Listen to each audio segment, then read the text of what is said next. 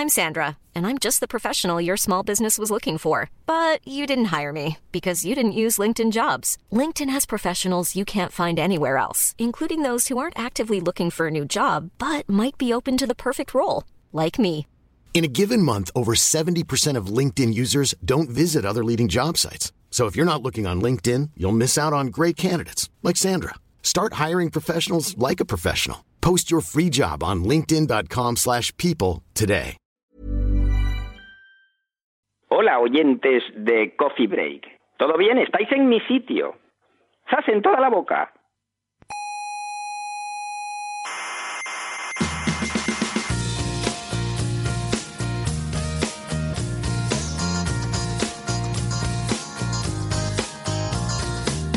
Aquí comienza Coffee Break, la tertulia semanal de la actualidad científica. ¿Sale Maruenda? No, Maruenda no. ¿Y el Ferreras? Tampoco. ¿Y el Eduardo Inda? No, no, ninguno de esos. Es otra cosa. Ya, ya, Pues vaya birria tertulia. Paco, quita esto y ponlas esta noche.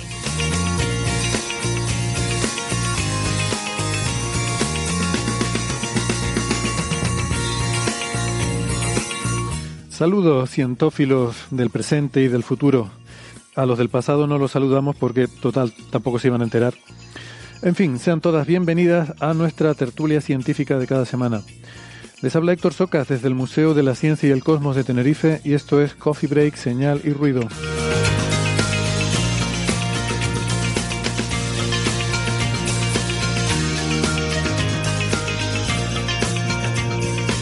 Hoy tendremos un menú bastante variadito. Vamos a hablar de la biodiversidad del suelo de la Antártida y de yacimientos paleontológicos que nos hablan del Triásico, del nuevo proyecto de China para un reactor nuclear con combustible basado en torio, y por supuesto astrofísica, los rayos cósmicos del centro galáctico y cosas sobre la rotación solar.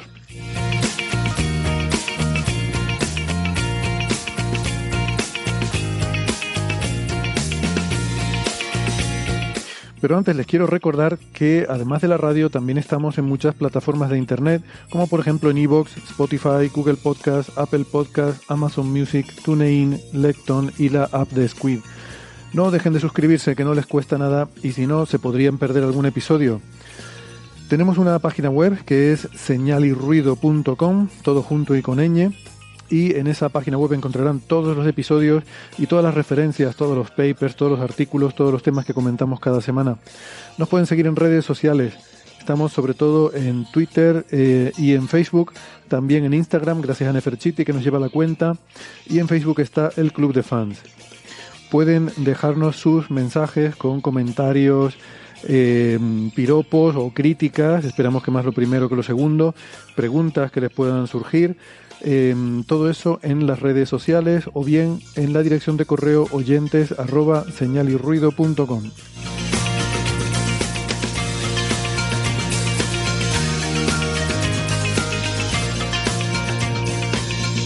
También nos pueden escuchar en la radio, en las ondas hercianas.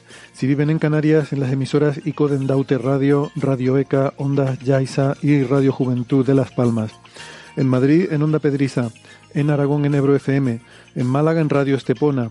En Galicia, en Cuac FM. Y en Argentina, en Radio Voces La Rioja y la FM 99.9 de Mar del Plata.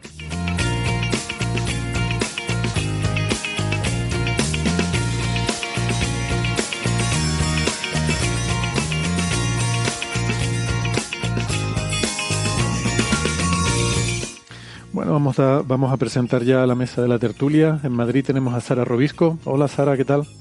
Hola. Deja en paz el chat que me estás distrayendo. Y así no hay forma. Sara es ingeniera informática. En Twitter es arroba sararc83 y es autora del blog de Viajando con Ciencia. ¿Qué tal? Que ¿Todo lo bien tengo por ahí? muy abandonado. bien, bien. De nuevo en Madrid, he vuelto a casa, así que bien. Estupendo. En Málaga tenemos a Francis Villatoro. ¿Qué tal, Francis? ¿Cómo estás? Pues muy bien, aquí estamos perfectamente. En Málaga el tiempo está un poquito nublaete, hay alguna que otra nube blanca con ciertos tocos de gris, pero bueno, así el, el cielo en general es eso, despejado con algunas nubes.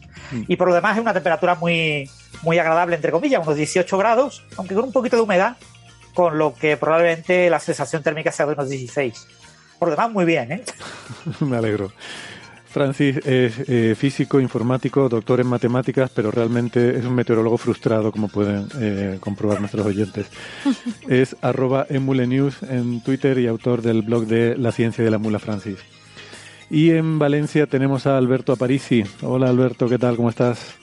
Hola, hola, muy buenas. bueno, estoy eh, con. Aquí tenemos la inaceptable temperatura de 15 grados, que a mí me parece gélida totalmente. Y, cada vez que salgo a la calle me tengo que poner el abrigo que me compré en Estados Unidos, que es una cosa así medio de piel y tal. Eso sí, voy muy abrigado con, ese abrigo y no lo puedo usar en verano. Pero eh, bueno, a ver si llega mayo ya.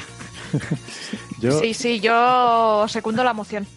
Hoy, hoy estoy grumpy, como podéis ver. Tanto yo como mis tortugas desaprobamos este clima. Sí. Eh, a mí me parece que estar hablando de la meteorología terrestre es muy banal. En este programa deberíamos estar hablando, yo qué sé, de la temperatura que hay ahora mismo en el asteroide Didymos, por ejemplo. Que creo que tiene una temperatura de equilibrio radiativo de menos 50 grados centígrados. No sé, me lo estoy inventando. Alberto Eso cuando se calcula es temperatura en la superficie, o sea, de, la superficie, entiendo, porque claro, no tiene atmósfera. He dicho equilibrio radiativo, es, o sea, que mm. exactamente es asumiendo que no tiene atmósfera, es la temperatura en la cual hay un equilibrio entre la radiación solar que recibe y la que emite por cuerpo negro, que va con la temperatura a la cuarta, ¿no? por emisión térmica, quería decir, pero que en la aproximación de cuerpo negro va con T a la cuarta. Em, Alberto es doctor en ciencias físicas, es eh, eh, divulgador científico en el Instituto de Física Corpuscular de Valencia, el IFIC, y es el coordinador de ciencia de las secciones, o sea, ese, perdón, es, es el director de las secciones de ciencia en la emisora Onda Cero Aparicio en órbita y la Brújula de la Ciencia, y por eso su Twitter es arroba cienciabrújula. Y además ahora tiene otro podcast del cual eh, seguramente nos puedes comentar algo que, que, no es sobre física, lo cual, o sobre ciencia, lo cual eh, hace que me sienta muy decepcionado. Sí, es una, bueno, es, es, una cosa que hace ya tanto tiempo que, eh, que, hicimos que la verdad es que para mí ya, ya casi es pasado, porque es, es una cosa que hemos estado grabando. Ya, ya casi es historia para ti, ¿no? Exacto, efectivamente, muy bien, muy bien tirado. Es, un, es una cosa que estuvimos grabando durante la primera mitad de 2021 y que al fin ha salido, estamos súper felices de que, de que haya salido al fin. Eh, es, como tú dices, es un proyecto sobre historia.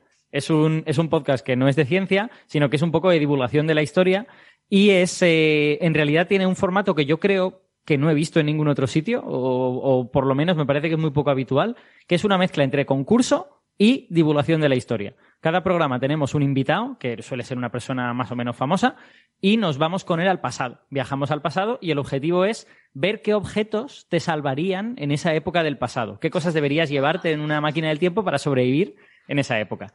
Y, bueno, ha salido esta semana el primer anticipo. El capítulo, en realidad, el primer capítulo sale el miércoles 1 de diciembre. Pero ahora, si los oyentes buscan en iVoox mochila al pasado, pues ya encontrarán que hay un audio pequeñito de cuatro minutos en el que hacemos un anticipo del primer episodio.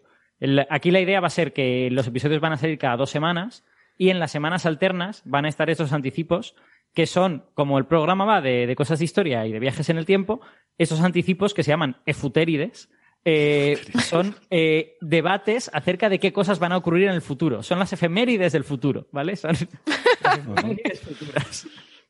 Entonces, bueno, en este primer capítulo tenemos a Raúl Cimas de invitado, que para los oyentes que sean de España supongo que sabrán que es un humorista, pero los que no sean de España pues igual no les, no les suena tanto.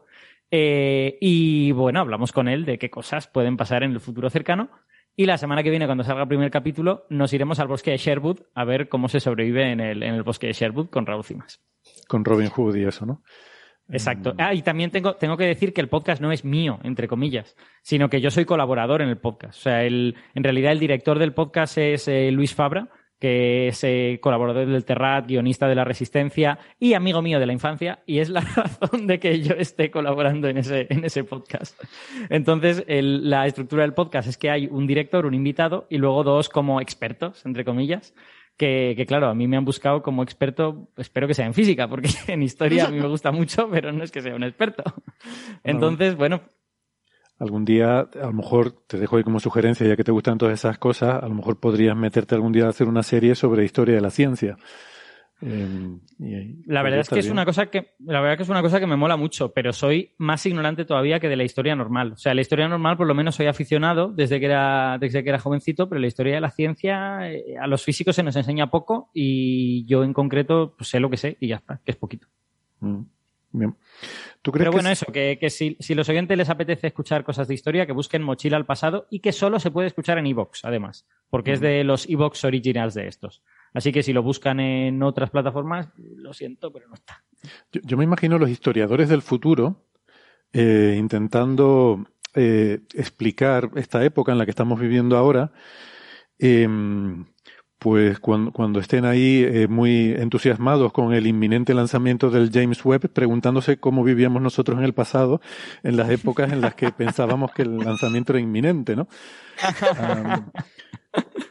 digo esto porque, bueno, habrán visto las noticias de que ha habido un nuevo retraso del James Webb. Lo que pasa es que, vamos a ver, esto ya, ya son, ya son micro retrasos, ¿no? Ya esto entra dentro de, de la dinámica esta de que va, va convergiendo, ¿no? O sea, viendo retrasos, pero cada vez son más pequeñitos y al final, pues parece que hay, nos vamos acercando ahí asintóticamente, bueno, no, asintóticamente, pero nos vamos acercando cada vez más ¿no? a una fecha. Está previsto. A ver, que esto, esto está hecho a posta, porque la intención es un segundo. Tose, tose, tranquila. Uy. Ay. Un segundito, la intención. No morir. Sí, no, la intención es lanzar el Games Web el día 28 de diciembre. así, si, si pasa algo, decimos será broma. De hecho, que pasa que solo en España, ¿no? Es el, 28 de diciembre prácticamente no se celebra en casi ningún lugar del mundo. Claro, sí yo, creo, yo creo de. A mí nuestro 1 de abril, el 28 de diciembre es nuestro 1 de abril. Joder, mi plan tenía lagunas. De ruidera, concretamente. sí, sí, sí. yo, es que creo que con el James Webb la porra es que es lo que se va a estropear cuando lo lancen. O sea, quiero decir, yo eh, emocionalmente vivo en un mundo en el que el James Webb ya no existe. Porque después de tantos retrasos, mi confianza en que eso funcione es ninguna. Bueno, yo creo que lo siento por todos mis amigos que van a trabajar Va a funcionar de escándalo, tengamos fe. eso sí, se lanzará el año que viene, no este, pero bueno, no pasa nada. Un retrasillo. el 1 de abril, seguro, que ahora se esperan el 1 de abril, solo por diarrea. Bueno, yo aprovecho para hacer un poco aquí de, spam. Eh, vamos a tener una conferencia impartida por Macarena Marín, que trabaja en la ESA, la Agencia Espacial Europea, que saben que la ESA colabora con eh, la construcción del telescopio espacial James Webb y eh, se ha comprometido a, bueno a estar aquí en el, en el Museo de la Ciencia y el Cosmos de Tenerife a dar una conferencia unos días antes del lanzamiento eh, ah. para hablarnos sobre el James Webb, ¿no? Y bueno, nada más les digo que eh, nos estuvo hablando el año pasado, en, eh, bueno, en marzo, justo antes del confinamiento. De hecho, fue su conferencia fue lo último que hicimos justo antes del confinamiento en este museo. Y, y eh, bueno, gustó muchísimo. De hecho, es el vídeo que más visionados eh, tiene en el canal de Museos de Tenerife. Es el de esta conferencia de, de, Macarena Marín y creo que vamos a tener el lujo de volver a contar con ella. Así que ya se los voy adelantando. Bueno, total, el lanzamiento está previsto para el día 18. Eh, se ha pospuesto eh, para no antes del 22, que es como se dicen estas cosas. Eh, y bueno, ha sido debido a que cuando lo estaban montando en el adaptador de, eh, del, o sea, el, el, interfaz, ¿no? Que, que, lo va a adaptar al, al vehículo de lanzamiento, que ya saben que es un cohete Ariane, pues se soltó una, una banda de sujeción de forma inesperada. Y eso pues a ver, no es que se cayera al suelo el telescopio ni nada de eso, pero sí que provocó una vibración por toda la estructura que ha, bueno, ha generado algo de preocupación y se van a tomar unos días para revisarlo todo y ver que esa vibración pues no ha desajustado nada. Me parece poco un retraso de cuatro días para comprobar todo esto, digo yo, porque no sé. A mí, a mí, yo tengo una pregunta en realidad sobre James Webb. Yo, yo no sé si es que esto es un desastre y va a salir mal, o es que estamos sobreinformados. A lo mejor es que con el James Webb nos informan de todas y cada una de las pequeñas cosas que pasan y con otras misiones no. Eh, porque eso podría ser. Hay gente que ha hecho muchos paralelismos entre el James Webb y el Hubble en cuanto a su eh, schedule, ¿no? Su, ¿cómo se dice? Su, su agenda, su, calendario de... Perdona, ¿cómo dijiste, Francis? Planificación, ¿no? Planificación, sí, la planificación y el calendario, ¿no? De cómo se ha ido retrasando, de los sobrecostes, cómo han ido aumentando, etcétera. Y la verdad es que, teniendo en cuenta que es un proyecto mm, más grande y también con la corrección de la inflación y demás, pues hay ciertos paralelismos, ¿no? Entre los dos proyectos.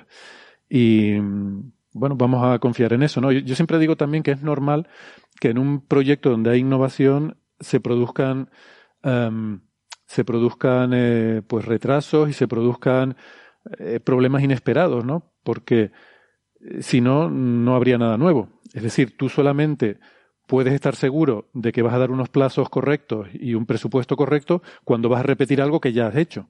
Si vas a hacer algo que es nuevo, es muy difícil que sepas por adelantado cuánto vas a tardar y cuánto te va a costar.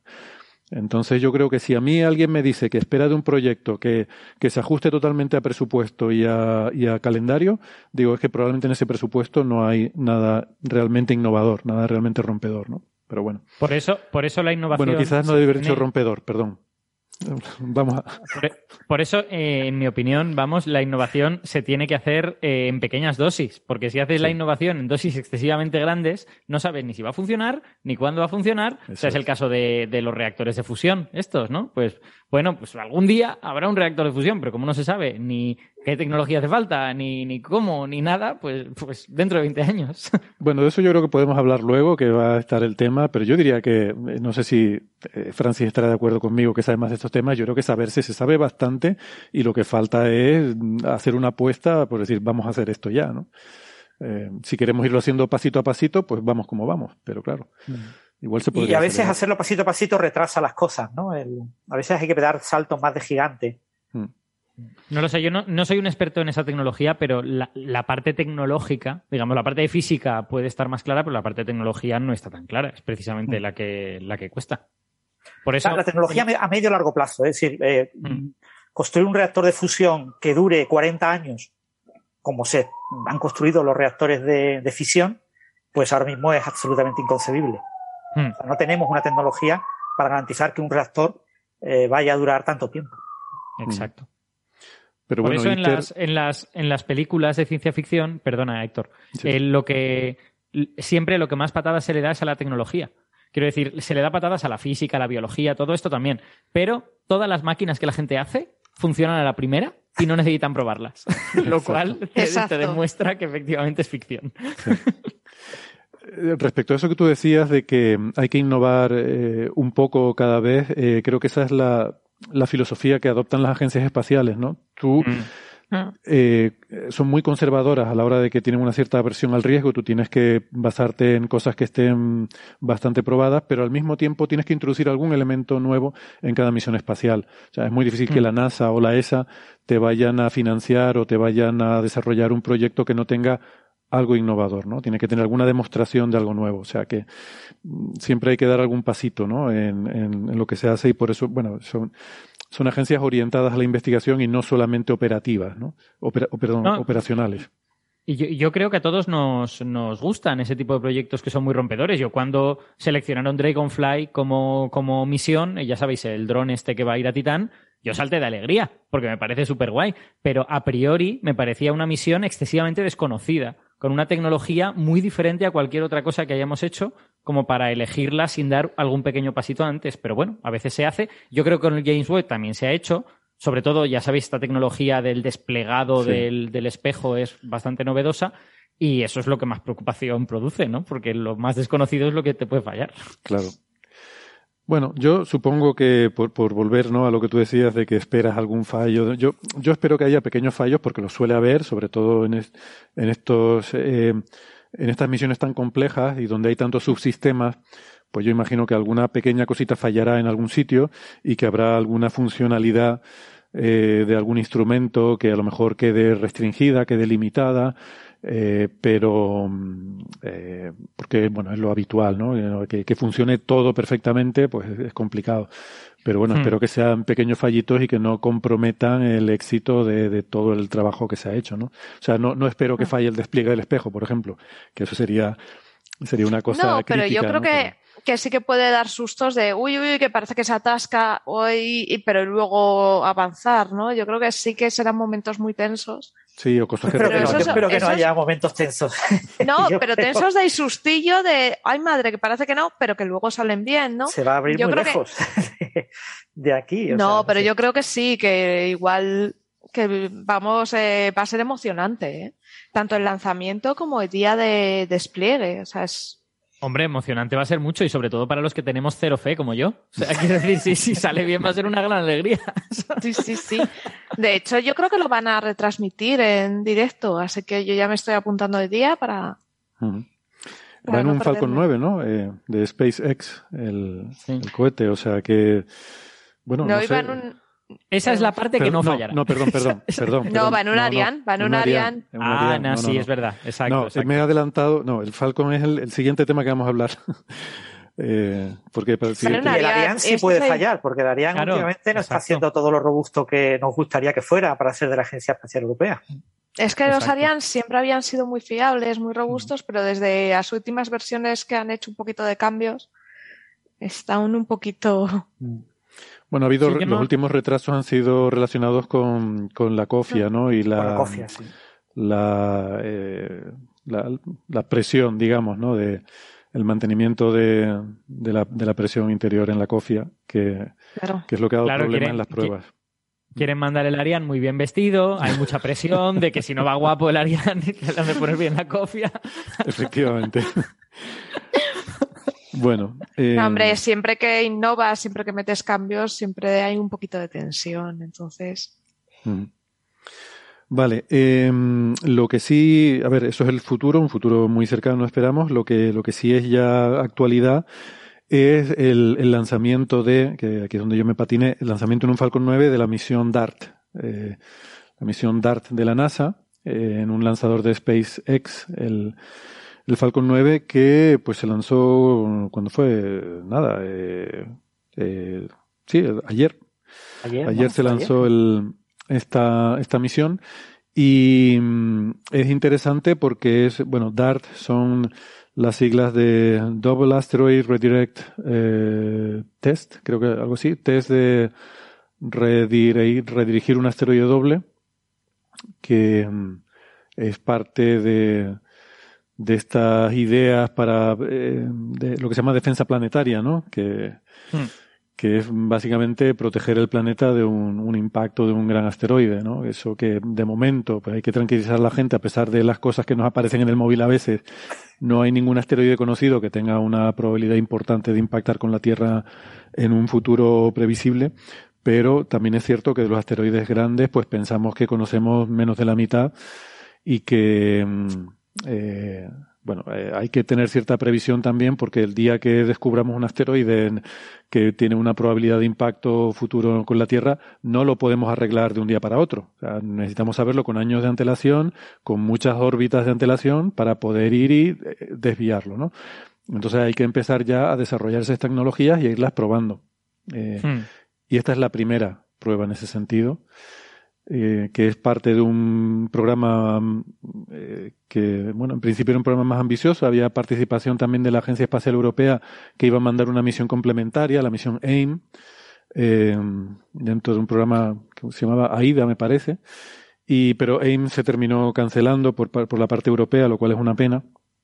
Y se quedó, pues, ahí un poco solita la misión estadounidense, DART. Y DART significa dardo, ¿no? Es como. Sí lanzar ahí un pequeño... Pero bueno, eso que nada, que hay que tranquilizar a todo el mundo que no, que no es que ni que haya ningún peligro inminente, ni que eh, ayer estuve dando una charla en un colegio, ¿no? Y había muchos niños que habían oído noticias y era muy curioso, el, me, me interesaban mucho las preguntas que hacían porque mm, habían oído las noticias estas de la misión DART para desviar un asteroide y la misión del misil ruso para destruir un satélite. Y, a veces había cierta confusión de las dos cosas y, es muy divertido, ¿no? Lo que puede salir cuando uno mezcla estas dos noticias en, las calenturientas mentes infantiles. Pero Por cierto que, la misión AIM eh, se canceló, pero se aprobó la siguiente, una misión muy similar que se llama ERA, HERA, que saldrá más tarde y que irá directamente a, a estos dos, eh, a, este, a este asteroide doble para ver el resultado de lo que ha hecho la, la sonda DART.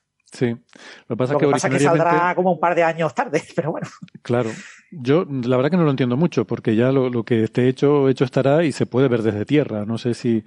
Pero bueno, originariamente AIM iba a ir antes eh, para dar información sobre porque esto es, estamos hablando del asteroide Didymos, que es un asteroide de casi un kilómetro, pero que es doble, porque tiene un satélite de unos 100 metros mm. que, que, lo orbita, ¿no? Con un periodo orbital de, creo que son 12 horas. O sea, cada 12 horas el, asteroide pequeño unos 100 metros da una vuelta alrededor del asteroide grande.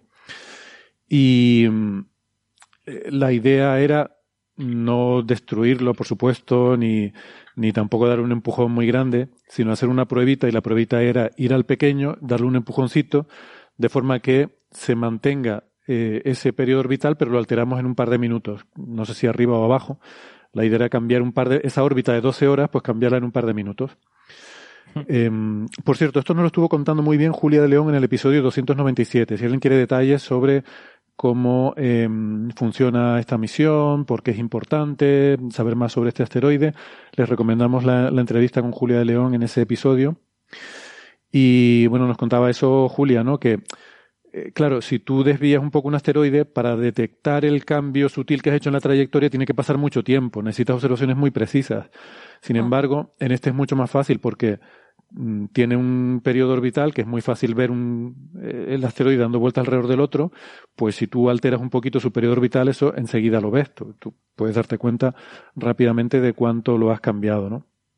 Entonces, bueno, la idea era que fuera primero la misión europea, hiciera un reconocimiento de los dos asteroides, diera información detallada de su, eh, de su forma, su geometría, su, su densidad, toda la información necesaria para luego el, el empujoncito dárselo con pleno conocimiento de exactamente los detalles del asteroide y saber, o por lo menos tener una, una, idea previa de cuánto lo vas a desviar, cuánto lo vas a empujar y luego ver si eso corresponde con lo que has hecho.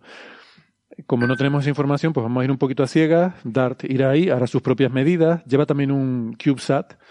Va a ir también un pequeño satélite cúbico de estos que va a tomar imágenes y mandarlas a la Tierra de cómo ha ido todo porque claro, la, nave de DART se va a empotrar contra el asteroide y quedará destruida, pero, pero el, eh, este CubeSat mandará imágenes de, del proceso, ¿no?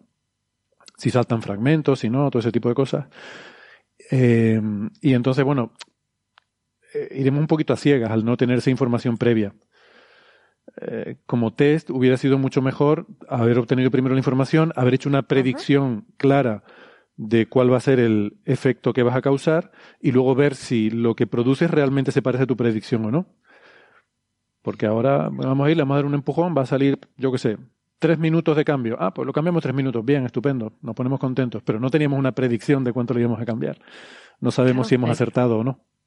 Yo creo que es más realista, ¿no? Respecto a lo que sería la defensa planetaria de verdad, porque cuando ocurra de verdad vamos a tener que lanzar la misión. Claro, vas a ciegas. No podemos lanzar primero una misión para ver y después lanzar otra para desviar. Tenemos que lanzar directamente la de desviar. Bueno, no, yo, creo que necesitamos hacerlo con tiempo. Es decir, eh, quiero decir, a lo mejor vamos a detectar un asteroide que dentro de 20 órbitas va a colisionar con la Tierra. Pues tenemos 20 años para preparar esas misiones. Yo creo que cuando eso ocurra vamos a tener que conocer en mucho detalle el asteroide porque precisamente no quiere fallar. Sí, y además, en cualquier caso, para que, para conocer la tecnología y saber que esa tecnología es estable y funciona bien, primero hay que probarla en condiciones controladas, ¿no? En, cuanto menos controle las condiciones, menos entiendes qué cosas han funcionado y cuáles no de, tu tecnología nueva. Bueno, ya, se hizo con Deep Impact, ¿no? La, sonda mm. esta de la NASA mm. Que hizo algo parecido, ¿no? También colisionó, eso sí, contra un cometa, pero eh, lo que pasa es que no tenía una pequeña sonda, un CubeSat que observara las imágenes, ni, ni había una misión a posteriori para estudiar el resultado, ¿no? Se ha hecho todo por inferencia. Deep Impact no tenía por objetivo desviar el cometa, sino sacar material para poder ser observado desde Tierra, ¿no? Eh, sacarle ahí una, una nubecilla de, material. No, no, creo que le hubiera causado una perturbación significativa, no lo sé. Eh, Héctor, ¿tú qué, tú qué sabes más de, este tipo de, mm, programas y de tecnologías? Em, este tipo de sondas tal y como están más, más que yo sí que sabes, más que yo sí que sabes. Eh, este tipo de sondas tal y como están diseñadas, quiero decir, ¿Se pueden usar de forma realista o son básicamente demostradores y cosas para, para ver si, si, más o menos controlamos la forma de hacer una, una, sonda así? Yo creo que a día de hoy, bueno, primero yo no, yo no sé mucho de, todas estas cosas, por supuesto. me, gusta, me divierte y leo algunas cosas, pero no. Eh, eso siempre decimos que es Daniel Marín, el, el, el, el de. El trastornado. el espacio trastornado. Pero mm, no, yo creo que no, para, o sea, para un gran asteroide yo creo que no tenemos todavía. Estos son primeros pasitos eh, para ir desarrollando cosas. Y de hecho, bueno, sí, un asteroide pequeño a lo mejor sí podríamos desviarlo, pero con mucha antelación para que una, un pequeño empujón pueda surtir efecto, ¿no? Pero un asteroide relativamente grande, en un periodo de tiempo, digamos, de menos de 10 años, yo creo que no podríamos desviarlo con este tipo de tecnología, por lo menos. Hay otras ideas de usar eh, detonaciones nucleares, ah. pero no para destruirlo, que esto por cierto me hizo mucha gracia en la conferencia con los niños porque siempre estaban preguntando por destruir cosas. Y, y podríamos destruir no sé qué. ¿Y qué pasa si destruimos la Luna? Y, y, y si un asteroide choca con el Sol, ¿lo podría destruir? o sea, el concepto de destruir está muy presente en, su, en sus mentes, ¿no? Em, pero no es lo que queremos en estas situaciones, ¿no? Ya lo hemos dicho muchas veces que sería un desastre destruir el asteroide. Quieres moverlo entero eh, y empujarlo para que no colisione con la Tierra. Entonces, estas ideas que, eh, eh, estos conceptos de emisión con una detonación nuclear, lo que pretenden es vaporizar una cara del, del asteroide de forma que el retroceso que le produzca sea tal que, que lo mueva, ¿no? Que lo mueva de la órbita que lleva. Y claro, eso es mucho más complicado. Tienes que tener modelos muy detallados de la composición y la densidad, porque tienes que saber a qué distancia detonar esa bomba atómica para que el flujo de neutrones y rayos gamma vaporicen una cierta profundidad de, no sé, 15 centímetros de, o, medio metro, o lo que sea, lo que calcules que necesitas de, de, superficie del asteroide, pero sin llegar a destruirlo, ¿no? Eh, eso es más delicado. Esa sería la situación para, para una situación un poco más de película en la que hay poco tiempo y, y no lo ideal sería esto que está haciendo Dart, saberlo con suficiente antelación como para que un pequeño empujoncito, pues a lo largo de muchas, muchas, muchas órbitas, vaya acumulando un, eh, una desviación suficiente como para que no choque con la Tierra, ¿no? Eso es que eso fue lo que hizo Deep Impact, que movió el Temple su trayectoria, eh, me parece que fueron 10 metros. Bueno, no está mal. Que no está mal. Pero 10 metros es en cuanto, en, supongo que en, un, en, una órbita quizás, o porque eso se va eh, acumulando, claro, cuanto más... Claro, según parece ahora, eh, Tempel 1 se acerca al Sol 10 metros más que antes del choque. O sea, que movió, digamos, eh, modificó el perihelio o algo por el sí. estilo. Vale, vale. Bien, bueno, en cualquier caso, eh, Francis, tú comentabas, y creo que tienes razón, que había, había que sacar este tema para tranquilizar a la gente que no, que no se nos va a caer encima, ni, ni aunque salga muy mal la misión, no va a pasar nada, ¿no? Sí, a mí ayer me ha preguntado muchísima gente eh, por el tema de los escombros, ¿no? Va a haber unos escombros que vamos a desviarlos, se va a romper aquello, pues todo el mundo imagina eso, la destrucción, ¿no? Como vamos a atacar al pequeño, pues el pequeño parece una cosa pequeñita, con una nave entera, se va a destruir, va a quedar una especie de nube de escombros y como Didimo se supone que es uno de los mm, eh, asteroides que se va a acercar a la, que está cerca de la órbita de la Tierra y que, y que pasa relativamente cerca, lo mismo al destruirse se forma una enorme nube de, de residuos y, y, aumenta el área efectiva y no nos cae Didimo, pero nos cae parte de la. Entonces la gente me preguntaba eso, y claro, hay que decirles que no, que, que lo que se va a hacer es darle un pequeñísimo toque, es un objeto enorme, le vamos a poner una nave que va a ser menos que un mosquito, y, y que bueno, lo, lo, que se va, además se va a hacer un choque frontal. Es decir, vamos a, a chocar la nave justo enfrente, en la misma, el, el, el, el asteroide eh, dimorfo se va a mover en dirección hacia la nave, la nave hacia dimorfo, y en ese choque lo que vamos a hacer es quitarle un poquito de velocidad eh, a dimorfo. Con lo que al tener un poquito menos de velocidad, su órbita alrededor de Didimo, pues se va a cortar y se va, va, va a acercarse eh, a Didimo y va a tener una nueva órbita más cercana, ¿no? Al perder velocidad. Y, y que bueno, va a haber, obviamente va a haber algo de escombros, pero van a ser unos escombros ridículos, porque van a ser escombros de cientos de metros en un objeto de, de 100 kilómetros, ¿no? O sea, eh, no, no, no. Dimorphos mide ciento y pico metros, ¿eh? Ah, ciento y pico metros, eso pues. Sí, serán piedrecitas. Pero bueno, que quedarán en órbita de Didymos. Ah, Exactamente, quedarán en órbita de Didymos y no, no va a haber ningún problema, ni se va a generar una, una nube tremenda de escombros, ni nada por el estilo que, que vaya a afectarnos. Así que esto es eh, completamente seguro. Mm. Yo creo que hay un interés social en que diseñemos de una vez, en lugar de estas ondas tan aburridas, una estrella de la muerte. O sea, ya es hora de destruir cosas. Yo lo veo, yo lo veo. que coja energía del sol, ¿no? Como se veía en no sé qué película de Star Wars. La, siguiente versión va a ser de la muerte. La, sí, la, Star Killer esta. La Star Killer que era, que era como la chupaba la, energía de, una estrella y, la soltaba en forma de una especie de rayo láser. Madre, qué disparate. Se violaban tantas leyes de la física en esa secuencia solo que. bueno. Eh, Pero se necesita que tranquilizar un poco a la gente y bueno, y, que lo disfrutaremos. Esto será el año que viene, ¿no? O sea. Sí, el, el impacto será algo menos de un año, ¿no? Septiembre, octubre de 2022, sí.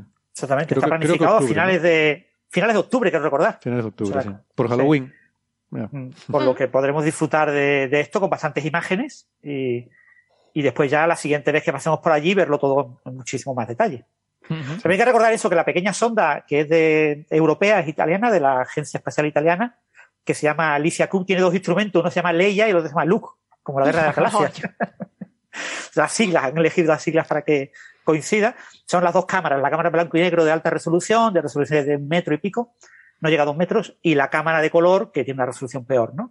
Pero que va, va a ser un sobrevuelo, va a ser lo que pasó con New Horizon con Plutón, o sea, mm, se lanza un poquito antes, eh, ve un poquito antes, ve el choque y, pasa de largo y ya no ya pierde.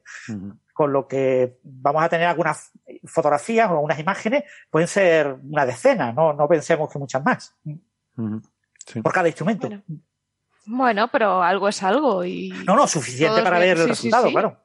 Todo es bien recibido. Además, tiene que seguir para volver y dejar a Bruce Willis en casa. Claro, claro. el Q sabe, una cosita pequeñita. Sí, sí, sí, bye. Lo importante es que destruya algo, aunque sea poco. Esto es una demostración de poderío y ya está. Esto para que los marcianos lo vean y que, que tiemblen.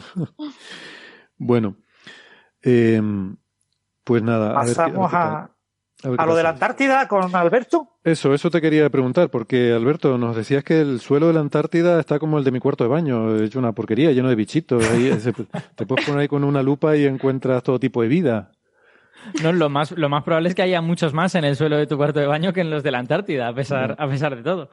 Pero sí, esto es, un, esto es un artículo que salió hace como un par de semanas o tres en PENAS, en los proceedings de la National Academy of Sciences de Estados Unidos, que es una revista de estas multidisciplinares que yo creo que y tradicionalmente esto, ha publicado... es lo que los científicos cuando, cuando se van a contar unos a otros papers que han visto en el PENAS le dicen, ah, no me cuentes tus penas, anda, está siempre sí. la historia.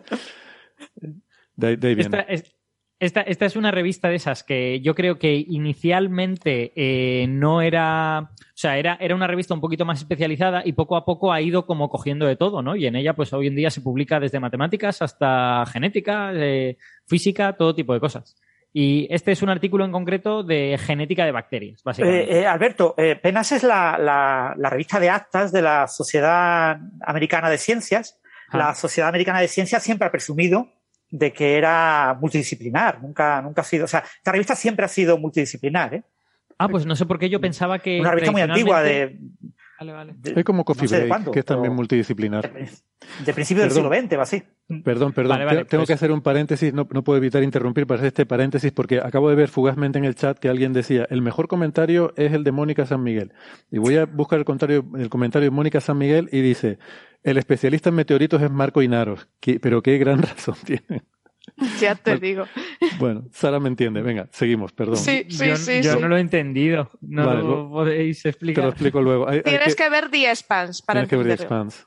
Ah, vale, vale. Particular la quinta temporada. Entonces ahí, ahí se entiende, hace falta contexto, pero efectivamente el comentario es muy brillante. Perdón, tenía que hacer ese paréntesis. Seguimos. Vale. Eh, bueno, pues este, perdón por lo de Penas, yo es que no sé por qué pensaba que era una revista que tradicionalmente publicaba más biología que otras cosas, pero, pero no, entonces... Lo que pasa es que pasó también con Nature y con Science. Nature y Science eran revistas que hace 40 años casi todo lo que publicaban era biología, porque todo lo novedoso estaba en biología. O sea, ah. la gente de física teórica no publicaba en Nature, salvo casos muy excepcionales, tipo Hawking, etcétera. Eran eh, artículos muy, muy excepcionales, no era lo habitual. Vale, vale. donde estaba todo el progreso y todos los grandes avances en la segunda mitad del siglo XX ha sido en biología. Hmm.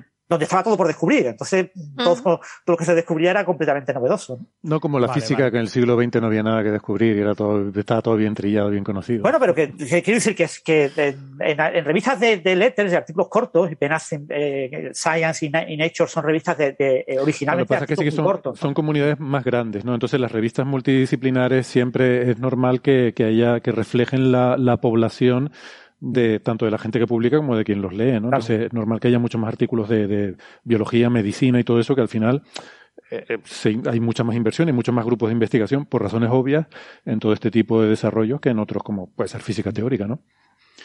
Hombre, es verdad que en la segunda mitad del siglo XX se han descubierto cosas muy gordas en biología, pero también en física, en realidad. sí, sí, pero ha habido, pero ha habido, digo, muchas más, mucha más investigación, ¿no? El peso de, mm. la cantidad de grupos investigando y de todo siempre en biología, aunque solo sea por el tirón de la medicina y las aplicaciones médicas, lógicamente mm. es muy superior, ¿no? Y entonces hay mucho más volumen de papers y de todo y que la segunda mitad del siglo XX pues ha sido el nacimiento de la genética, de la ingeniería genética, de, la secuenciación, o sea, claro, todo eso ha sido extremadamente gordo, ¿no? Sí, pero los biólogos te dicen que no, que el, siglo XX fue el de la física, que el de la biología es el XXI. bueno, eso puede ser. la ingeniería genética y tal. O sea, que si tú encima me estás diciendo que el XX fue el de la biología, pues ya Imagínate. No, no, porque la primera mitad del siglo XX sí fue, mm, o sea, quiero decir, en biología también se hicieron muchas cosas en la primera mitad del siglo XX, pero hubo, hubo mucha física muy importante en la primera mitad del siglo XX. Quizá podemos ver dos mitades, ¿no? En el siglo XX. Mm, sí. o sea, biología y medicina en la primera mitad del siglo XX no hubo nada realmente eh, significativo porque se estaba en un proceso muy verde, o sea, no se, no se conocía prácticamente ninguno de los mecanismos eh, de los que funcionaban las cosas, ¿no? Bueno, eh, el, no se sabía era todo muy, todo ignorancia, ¿no? Es como el siglo XVII en física, ¿no? El descubrimiento de que la información genética estaba ligada al ADN, eso es creo de los años 30. Eh, bueno, hay alguna cosita, digamos. Que la información genética estaba ligada al ADN es un tema que estaba completamente eh, abierto el día que se descubrió el ADN. No se tenía ni zorra idea en 1953. Una de las razones por la cual el premio Nobel eh, no se empieza a nominar a, Watson y, Crick por el premio Nobel del 53 hasta el 60, que faltaron siete años, es porque nadie se lo creía. Nadie se creía que la información genética estuviera en el ADN y que la estructura doble hélice fuera adecuada. Pues entonces tengo que repasar mis libros de historia de la biología porque sé que en los años, de trabajo de muchísimos eh, biólogos y bioquímicos el demostrar que de verdad sí, es que de verdad la información está, porque claro, la síntesis ocurría en el citoplasma, pero la información estaba en el núcleo. Claro. Mm. ¿Cómo, cómo lo que estaba en el núcleo pasaba al citoplasma? Pues ya una trivialidad, ya lo sabemos, sí, pero hubo que descubrirlo. Y costó muchos años descubrirlo y, y encontrar todos esos mecanismos. Costó muchísimo. O sea, entonces lo que había era intuiciones se intuía que la nucleína podía estar relacionada con la información, estaban los que pensaban que eran las proteínas. No, no, eso son solamente las proteínas. Las proteínas guardan la información, la nucleína es una cosa accesoria que está ahí. Y, o sea, todo eso estaba completamente abierto y estuvo abierto y fue muy discutido, ¿no? El, hmm. gran dogma de la biología molecular es de los 60, de los 1960. O sea, y son cosas como decir, las leyes de Newton, pues eh, eh, son de los 1960 en biología. Hmm el equivalente a las leyes de Newton. Entonces, lo que pasó en el siglo XVII en física, eh, pasó en la segunda mitad del siglo XX en, biología. bueno, vamos a la Antártida, venga, que, vale, sí, nos, dispersamos. Nos hemos desviado. Eh, bueno, pues este, este artículo publicado en Penas eh, lo, que, lo que hace es estudiar la, exacto, la microbiota del suelo de una región de la Antártida, ¿vale? Y que además, de hecho, es como la primera vez que se estudia en detalle en muchas regiones diferentes de, o sea, digamos, se intenta hacer como una especie de sampleado, quizá no exhaustivo, pero sí amplio, de una zona de suelo de la Antártida. Esto se había hecho en unas islas que están en, cerquita de la costa de, la Antártida y estamos hablando además de Antártida, Antártida, no de la península antártica. Nuestros oyentes, eh, si no saben cuál es la forma de la Antártida, se la pueden imaginar como si fuera, en una aproximación de físico, es como si fuera un círculo del que sale una punta, ¿vale? Entonces, esa punta es la península antártica, que es la que se acerca a Sudamérica, es la que se acerca a la Patagonia. Y claro, la península antártica, al estar bastante más al norte que el resto del continente, tiene un clima un poquito más suave, allí puede haber plantas, o sea, bueno, plantas también hay en. plantas vasculares, digamos. Puede haber, puede haber plantas que no sean, que no sean eh, musgos ni líquenes, ¿vale? Efectivamente. Mientras que en la Antártida, Antártida, en lo que es el, la bola esa, ahí ya no hay plantas vasculares. Ahí hay algún musgo, hay líquenes, pero, pero ya no hay cosas tan sofisticadas porque hace mucho más frío. Bueno, pues eh, el único estudio previo que se había hecho era en unas islas que estaban cerca de la costa de la bola, digamos. O sea que ya es Antártida, Antártida. Y estos investigadores lo que han, lo que han hecho es irse al propio cuerpo del continente, se han ido al, a lo que se llama la Tierra de Victoria, Victoria Land, que tiene allí un glaciar, que es el glaciar Mackay, y en ese glaciar han cogido muestras de varios suelos, creo que es como una veintena de suelos de diversos sitios. Suelos eh, con más abundancia de agua, suelos con menos abundancia de agua. Claro, cuando hablamos de agua, queremos decir hielo en, esta, en esta zona. Eh, ya sabéis que la Antártida, como todas las regiones polares, es extremadamente seca. Llueve, llueve muy poco, nieva poco también, y lo, cuando, cuando cae agua del cielo, pues también está congelada, con lo que es muy difícil encontrar agua líquida. Pero cuando dices eh, poca abundancia, más o menos abundancia de agua, eh, yo pensaba que el, que el, suelo era básicamente hielo de agua. ¿Qué, otra cosa puede componerlo? ¿Hay también silicatos? ¿Algún otro...? Eh? Hablo de, hablo de agua bio, bioutilizable, digamos, ah. biodisponible. Se suele utilizar esa, esa palabra, biodisponibilidad de agua. Entonces, claro, el agua que está congelada a menos 20 grados no está disponible para que un ser vivo la utilice, ¿vale? Entonces, aunque efectivamente está rodeado de agua, pues tienes poca que puedas usar. Y dependiendo de a qué suelo te vayas, puedes estar hablando de básicamente una capa de hielo con algo de polvo, puedes estar hablando de permafrost, que es básicamente hielo mezclado con, suelo normal, o puedes incluso en la Antártida, sobre todo en las regiones más al norte, eh, hay regiones que, que, están desprovistas de hielo, pocas, pero, pero alguna hay. Y en esas puedes tener un suelo-suelo con escasa cantidad de agua porque llueve muy poco, ¿no? O sea, puede, haber suelo, suelo de roca, de, de, hmm. tierra. Exacto. Es raro, lo, no, es, no es lo habitual, pero hay regiones que son así. De hecho, hay alguna región extremadamente famosa, que yo creo que ya está en la península de la Antártida, que es un valle en el que hay una especie de microclima especial que hace que no haya nada de hielo. Pero eso sí, no llueve nunca. Es un, es un lugar extremadamente seco, frío, pero sin, pero sin cobertura de hielo. Ese tipo de, eh, hábitats existen en la Antártida. En este caso no estamos hablando de algo tan exótico, estamos hablando pues de un paisaje antártico típico en el que puede haber zonas con, suelos de diversos tipos. Total, que estos biólogos han ido ahí, han cogido sus muestras de suelo y básicamente la pregunta que se han hecho es, ¿aquí vive alguien o aquí es imposible que viva nadie? Y lo que han encontrado es que, bueno, ya sabéis, antes de decir lo que han encontrado, eh, ya sabéis que los suelos de zonas no tan duras como la Antártida están llenos de vida están llenos de, bacterias, de hongos, de todo tipo de microorganismos y desde luego de insectos y de todo tipo de cosas. Estos suelos, como las, condiciones son bastante más duras, en plan que la temperatura típica es unos menos 20 grados, ¿vale? Hombre, no es tan terrible como menos 80 grados como en el, en el Polo Sur, pero es una temperatura extremadamente baja, pues cabría esperar que no hubiera demasiada vida. Y lo que han encontrado es que, bueno, hay unas comunidades de bacterias razonablemente exitosas y razonablemente sanas en ese sentido. La concentración de bacterias es, al parecer, entre 5 y 100 veces menos que en un suelo de clima templado. No está mal, ¿vale? Sobre todo la parte del 5, pues es perfectamente comparable. Si es 100 veces menos, pues ya es un poquito menos. Pero no es un millón de veces menos. O sea que hay comunidades de bacterias que pueden vivir ahí.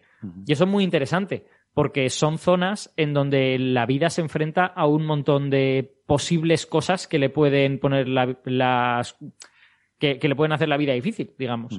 Una de ellas literalmente, es hacer la vida difícil. Literalmente, exacto. Una de ellas es lo que hemos dicho, la falta de agua. Otra es, desde luego, la temperatura, pero también es la falta de comida.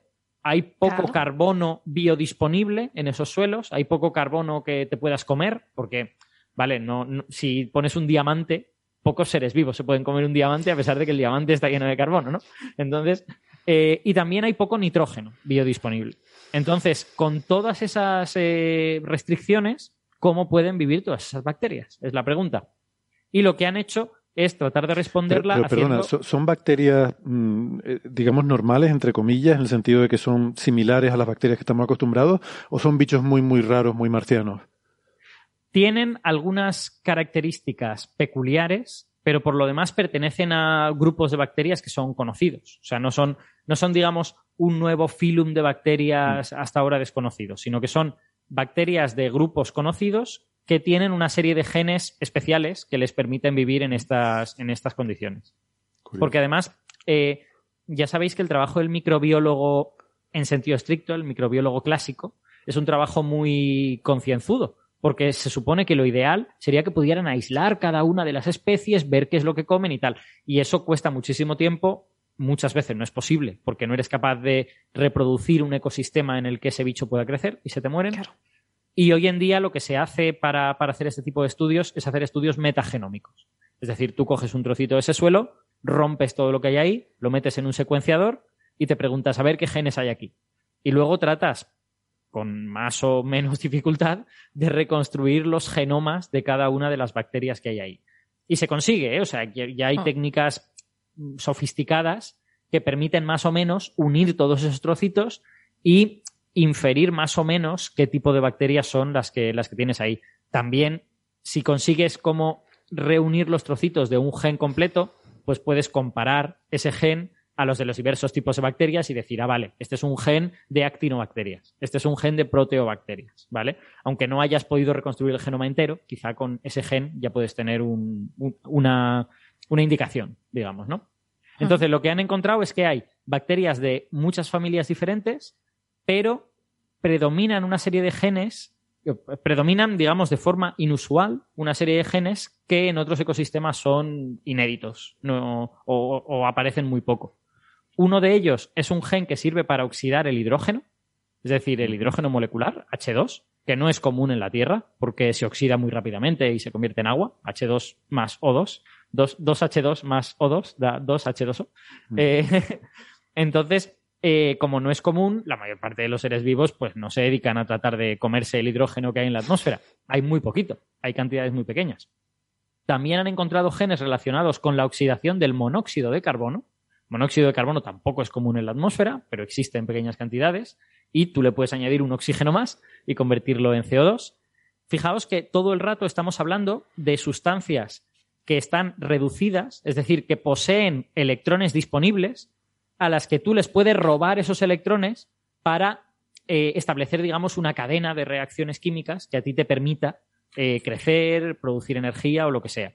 Em, como ejemplo, las plantas lo que hacen en la fotosíntesis es arrancarle los electrones al agua. Las plantas rompen el agua, básicamente, en la, en la fotosíntesis. Bueno, hacen muchas otras cosas, pero el, inicio de la cadena energética de la, de la fotosíntesis es la ruptura del agua.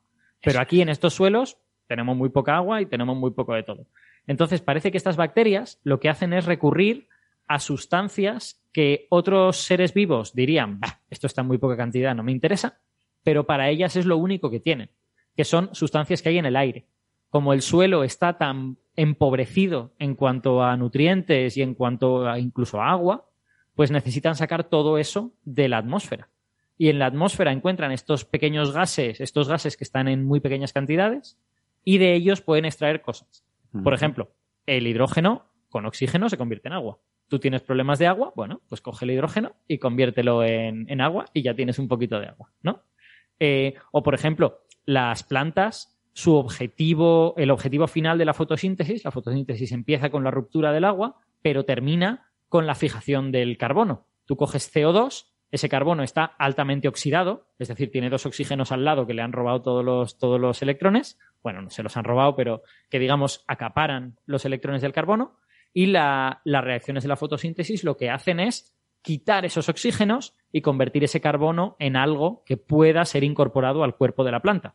Bueno, pues este, estas bacterias pueden estar intentando hacer algo parecido con el monóxido de carbono, aunque no es lo probable realmente los, genes que se han encontrado sugieren más bien que oxidan el hidrógeno y el monóxido de carbono y esa energía la utilizan para fijar el carbono como las plantas hacen.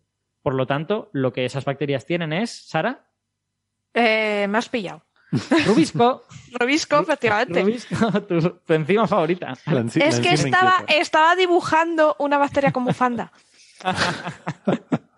Efectivamente nos la está enseñando. Hay una bacteria como un ahí.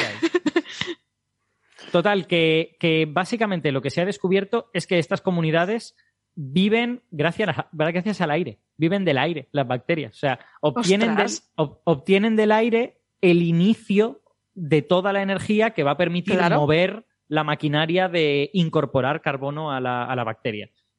parece que al menos un cuarto de esas bacterias fijan el carbono mediante rubisco, es decir, de una forma similar a la de las plantas, pero muchas de ellas extraen la energía, empiezan toda esta cadena en oxidar el hidrógeno, en oxidar el monóxido de carbono y la mayoría son capaces de hacerlo de varias formas distintas.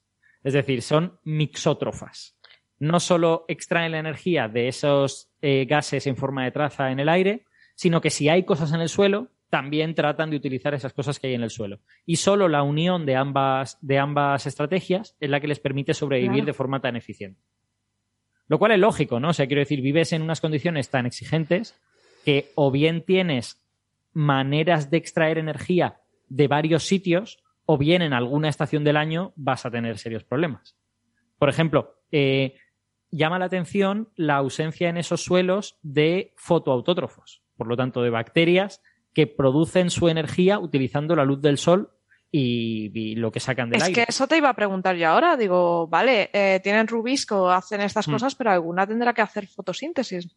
Pues hay fotoreacciones pero parece que son fotorreacciones heterótrofas. Por lo tanto, fotorreacciones de, respiración, o sea, utilizar la energía del sol no tanto para incorporar nuevo material a tu cuerpo, que sería la fotosíntesis, como para eh, poner en marcha tu metabolismo, respirar, hacer, hacer este tipo de cosas. O sea que hay evidencias de fotosíntesis, de, hay evidencias de reacciones que necesitan la luz, pero no tanto de fotosíntesis. Eh, posiblemente hay alguna bacteria que, hace la fotosíntesis, pero son minoría, digamos, en esta comunidad. La mayoría son las que hacen cosas del tipo extraer la energía de estos, de estos gases del aire y extraer la energía del, mineral del suelo. Claro. eso ya, ya, se sabe que ocurre en muchos otros sitios. Hay bacterias que son litoautótrofas. Por lo tanto, que su energía, en lugar de, en lugar de ser fotoautótrofas de la luz, son litoautótrofas de la roca, ¿no? Entonces, esas bacterias también existen en estas comunidades. Si es que la realidad supera la ficción. Estoy pensando en los comerrocas de la historia interminable y resulta que eso ya, ya lo ha inventado la naturaleza hace mucho tiempo. Claro, claro. Hombre, tienes que pensar, Héctor, que las bacterias son súper resistentes y pueden vivir en cualquier, eh, en cualquier lugar. Ahí tienes ya Radio Durens, que es capaz de vivir en zonas muy radiactivas. Yo creo que lo que son es muy obstinadas. Bueno, y, yo me he empeñado obstinadamente en llevar eh, los tiempos de forma eh, bien eh, precisa y bien controlada, así que vamos a parar ahora aquí esta conversación, que está muy interesante, pero vamos a hacer una pausita, vamos a tomarnos un respiro, hablando de, respirar como las, estas bacterias, y volvemos en un minutillo. Eh, si nos están escuchando en la radio, aprovechamos para despedirnos hasta la semana que viene. Pero si nos están escuchando en internet, no toquen nada, que volvemos enseguida. Hasta ahora. Chao. Chao.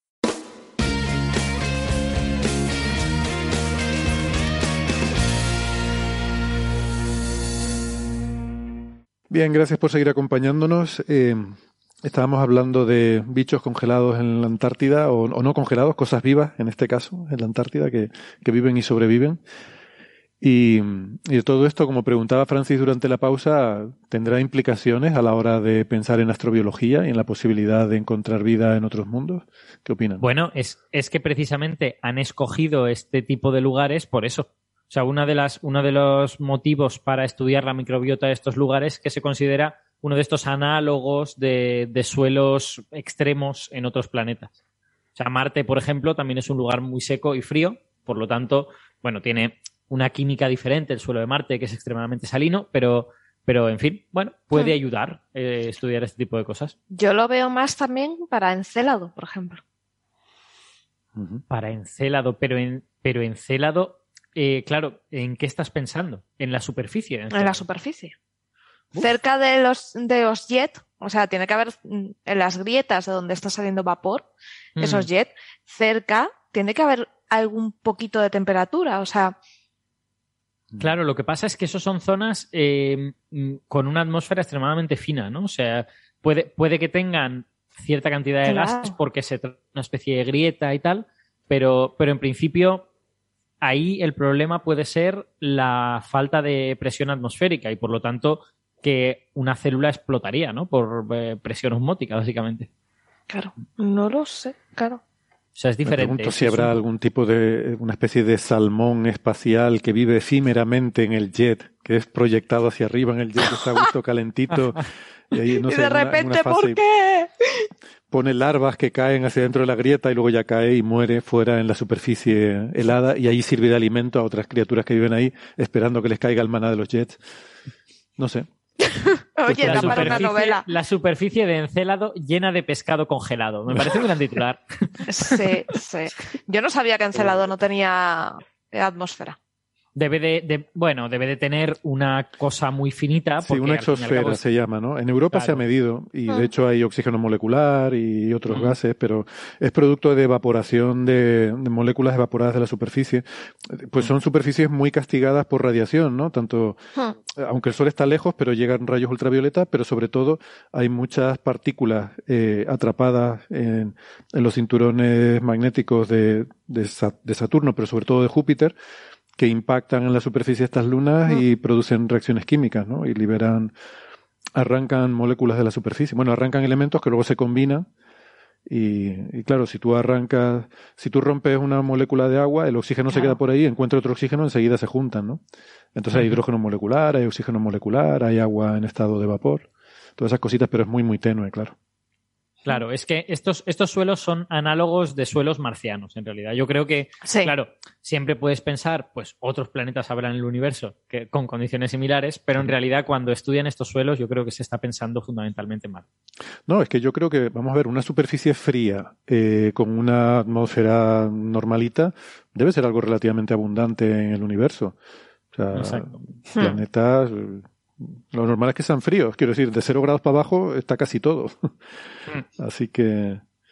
No, bueno, y después un tema interesante, lo- yo en relación a estos, a estos microorganismos tan extremos, es el tema, claro, aquí en la Tierra, con toda seguridad, nació primero la vida y después la vida se adaptó a la Antártida. No nació, no hubo Exacto. nacimiento de vida en una región similar a la. Antártida. Lo mismo en aquella época ni existían regiones así, ¿no? Eh, pero en cualquier caso, el, el nor- el- siempre se busca vida en lugares donde haya agua. Y aquí tenemos un buen ejemplo de que eh, la vida usando hidrógeno y oxígeno ya puede producir aura, agua para, para usarla. ¿no? El agua es muy es. importante, pero si yo puedo producir agua sin que haya agua, podría haber vida en lugares en los que eh, a, tem- a- a temperaturas habituales no hay agua. Yo creo, Francis, cuando dices agua, en realidad estás pensando en agua líquida, ¿no? Porque agua hay en todas partes, obviamente, porque hidrógeno y oxígeno hay en todas partes y van a formar agua, pero. Mm. pero Exactamente, no que no eso, es agua líquida que, que permita, pues eso, pues el agua líquida es ideal para las reacciones bioquímicas, eh, viven de manera natural de escándalo en el agua, ¿no? Y encontrar otros, otras sustancias líquidas que permitan toda la actividad, una actividad similar a lo que es la química orgánica, es extremadamente difícil, ¿no? Claro, Sin embargo, si que- tú puedes lograr incorporar agua sintetizándola a partir de hidrógeno y oxígeno, pues eso te permitiría que la, la Goldilocks, ¿no? La región esta de... de ¿La amplías? Sí, región- de oro.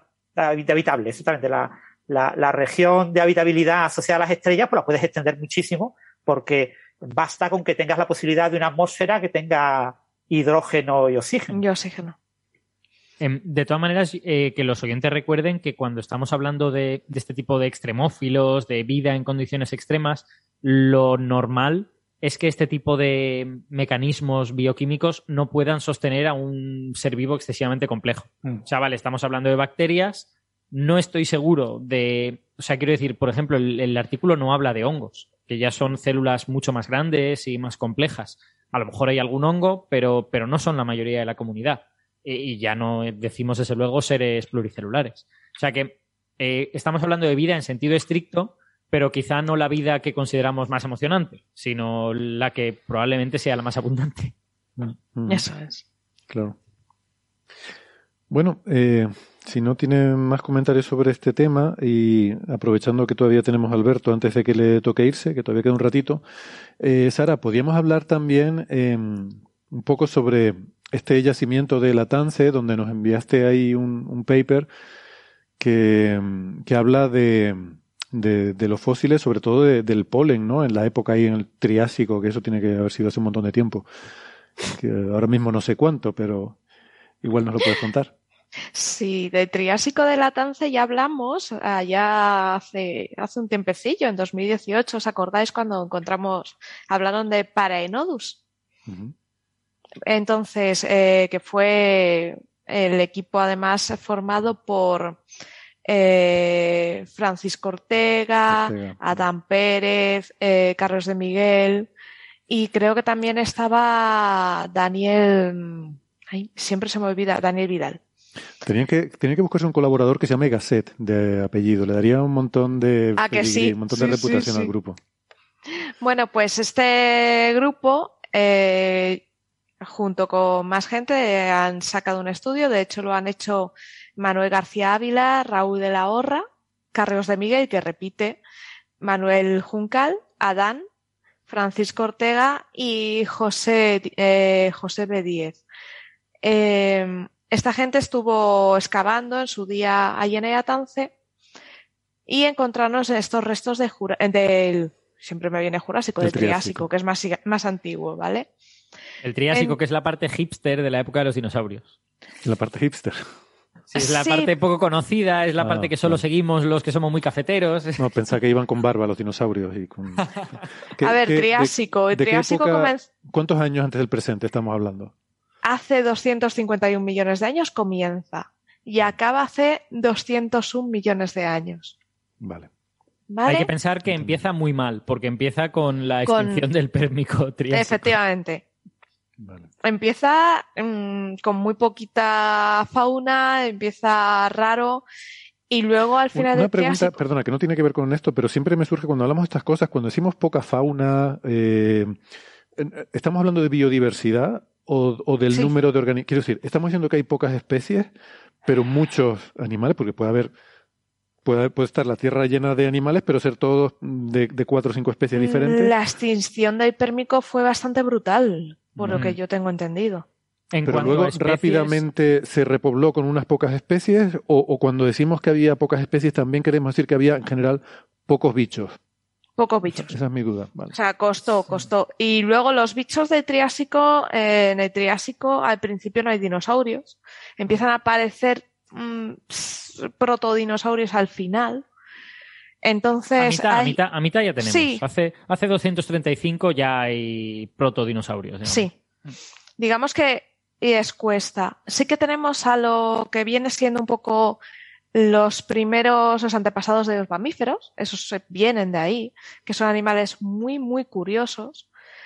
Eh, entonces ahí es, el Triásico es muy curioso por las formas de vida, porque son muy originales, muy, muy curiosas, sobre todo, muy divertidas. Entonces, Sí, claro, Yo tengo la percepción de que si eh, a la gente le pusiéramos fauna del Triásico, la gente diría, pues dinosaurios, ¿no? Porque parecen reptiles, pero son muy grandes. Pero es que en realidad, claro, cosas que parecen reptiles, pero son muy grandes, ha habido de muchos Hay- tipos. Sí, pero estos tienen formas muy raras. O sea, para mí el, el Triásico es un cachondeo porque ves formas bizarras. O sea, verdaderamente que dices, pero esto por qué era así? O sea, que sorprenden. Y Sí. de ahí tenemos a animales, pues eso, como estos que aparecieron en, aquí en el Latance, que además tuvieron la suerte de que la zona de arenisca del Latance conserva muy bien.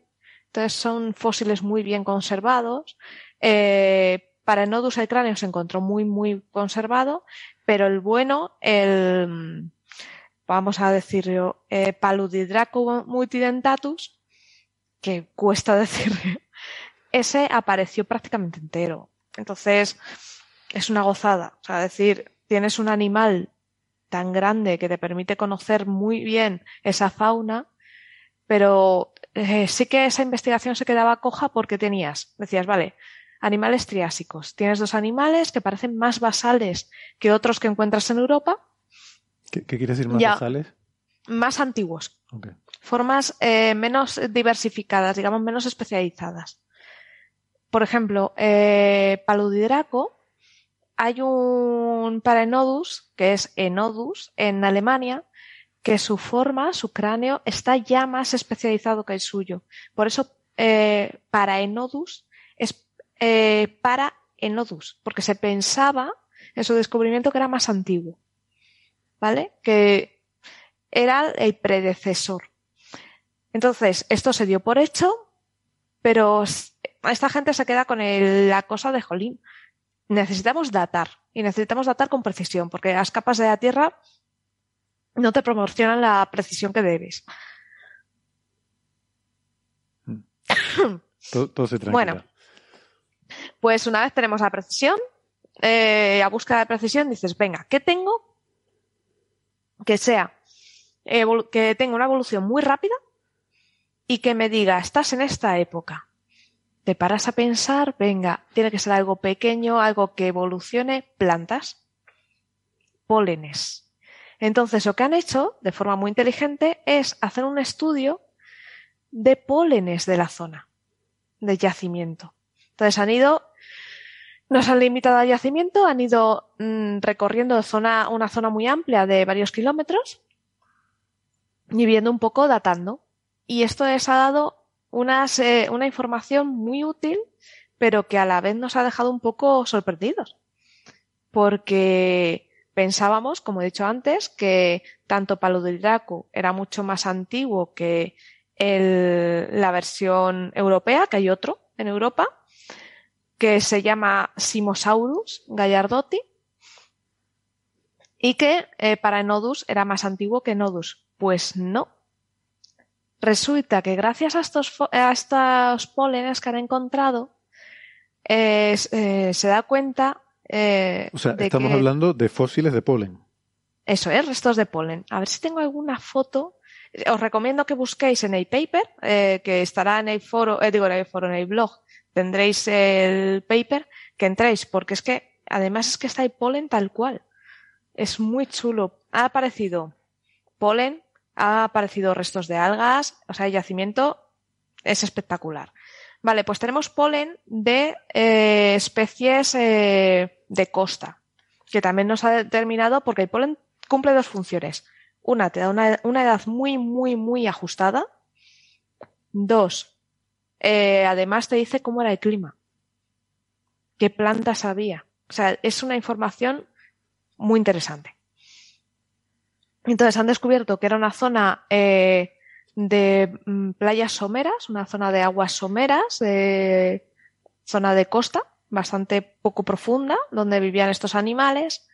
También hay zonas eh, continentales, eh, vamos, de tierra, con pequeñas eh, lagunas especialmente saladas, muy salinas, y entre, en todo esto, en la zona más interior, ya había plantas como plantas grandes, de las que viene todo este polen, y en las zonas más de costa, pues sus plantitas que también tienen, polen. Entonces han podido hacer un, una reconstrucción de todo el paisaje gracias a esto.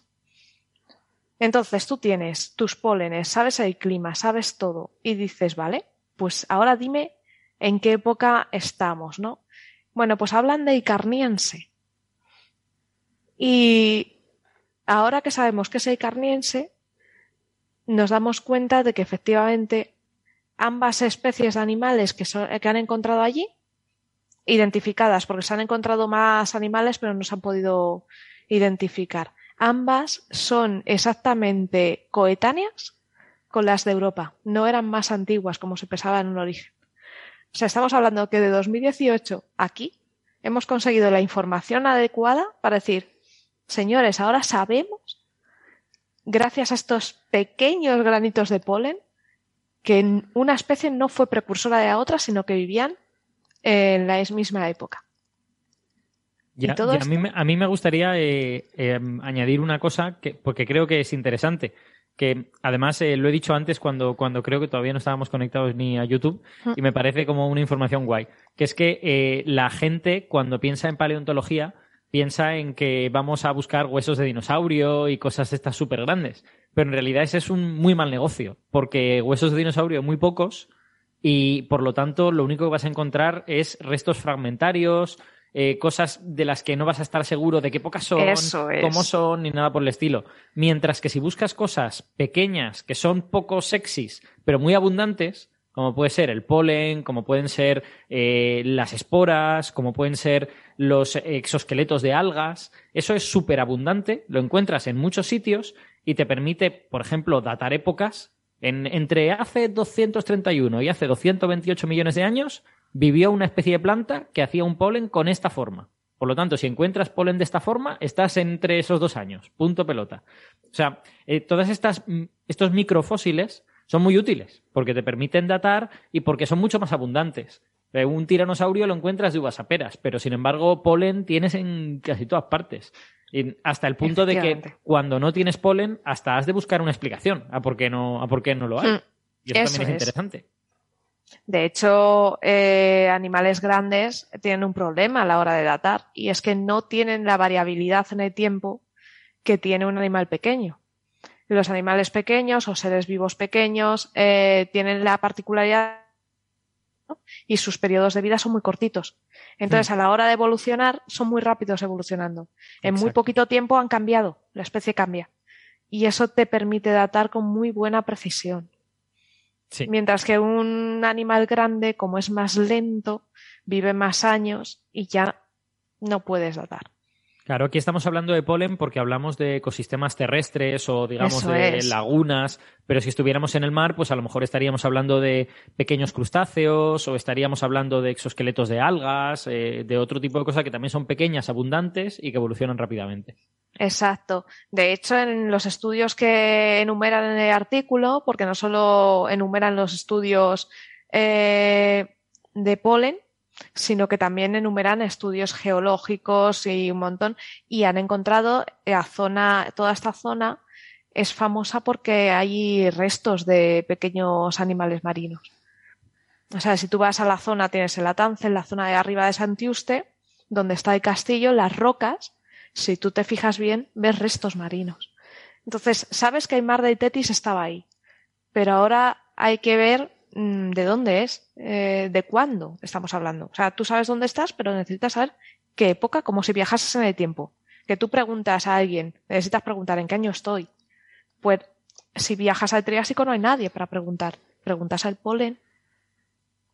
Claro, además hay que pensar que la situación geográfica de España durante esta época, la verdad es que en el Triásico la tengo menos localizada, pero en el, en el Jurásico y en el Cretácico era una zona como de mares no muy profundos e islas, Hmm. y por lo tanto, en un mismo lugar geográfico, si miras hace 200 millones de años, igual resulta que está cubierto por el agua, pero si miras 10 millones de años después, igual está seco. Y si miras un poquito después, igual es una costa. Porque, claro, depende un poco de cómo se mueva el nivel del mar, de cómo se muevan las placas tectónicas y todas estas cosas. Sí, en Entonces, el puede, puede haber muchos cambios de ecosistema, ¿no? En, en un, en un lugar como ese. De hecho, en este artículo se habla de que en el Triásico hay tres movimientos, hay tres tipos de, de paisaje distintos debido a que hay movimiento del mar. Claro. De hay idas y venidas.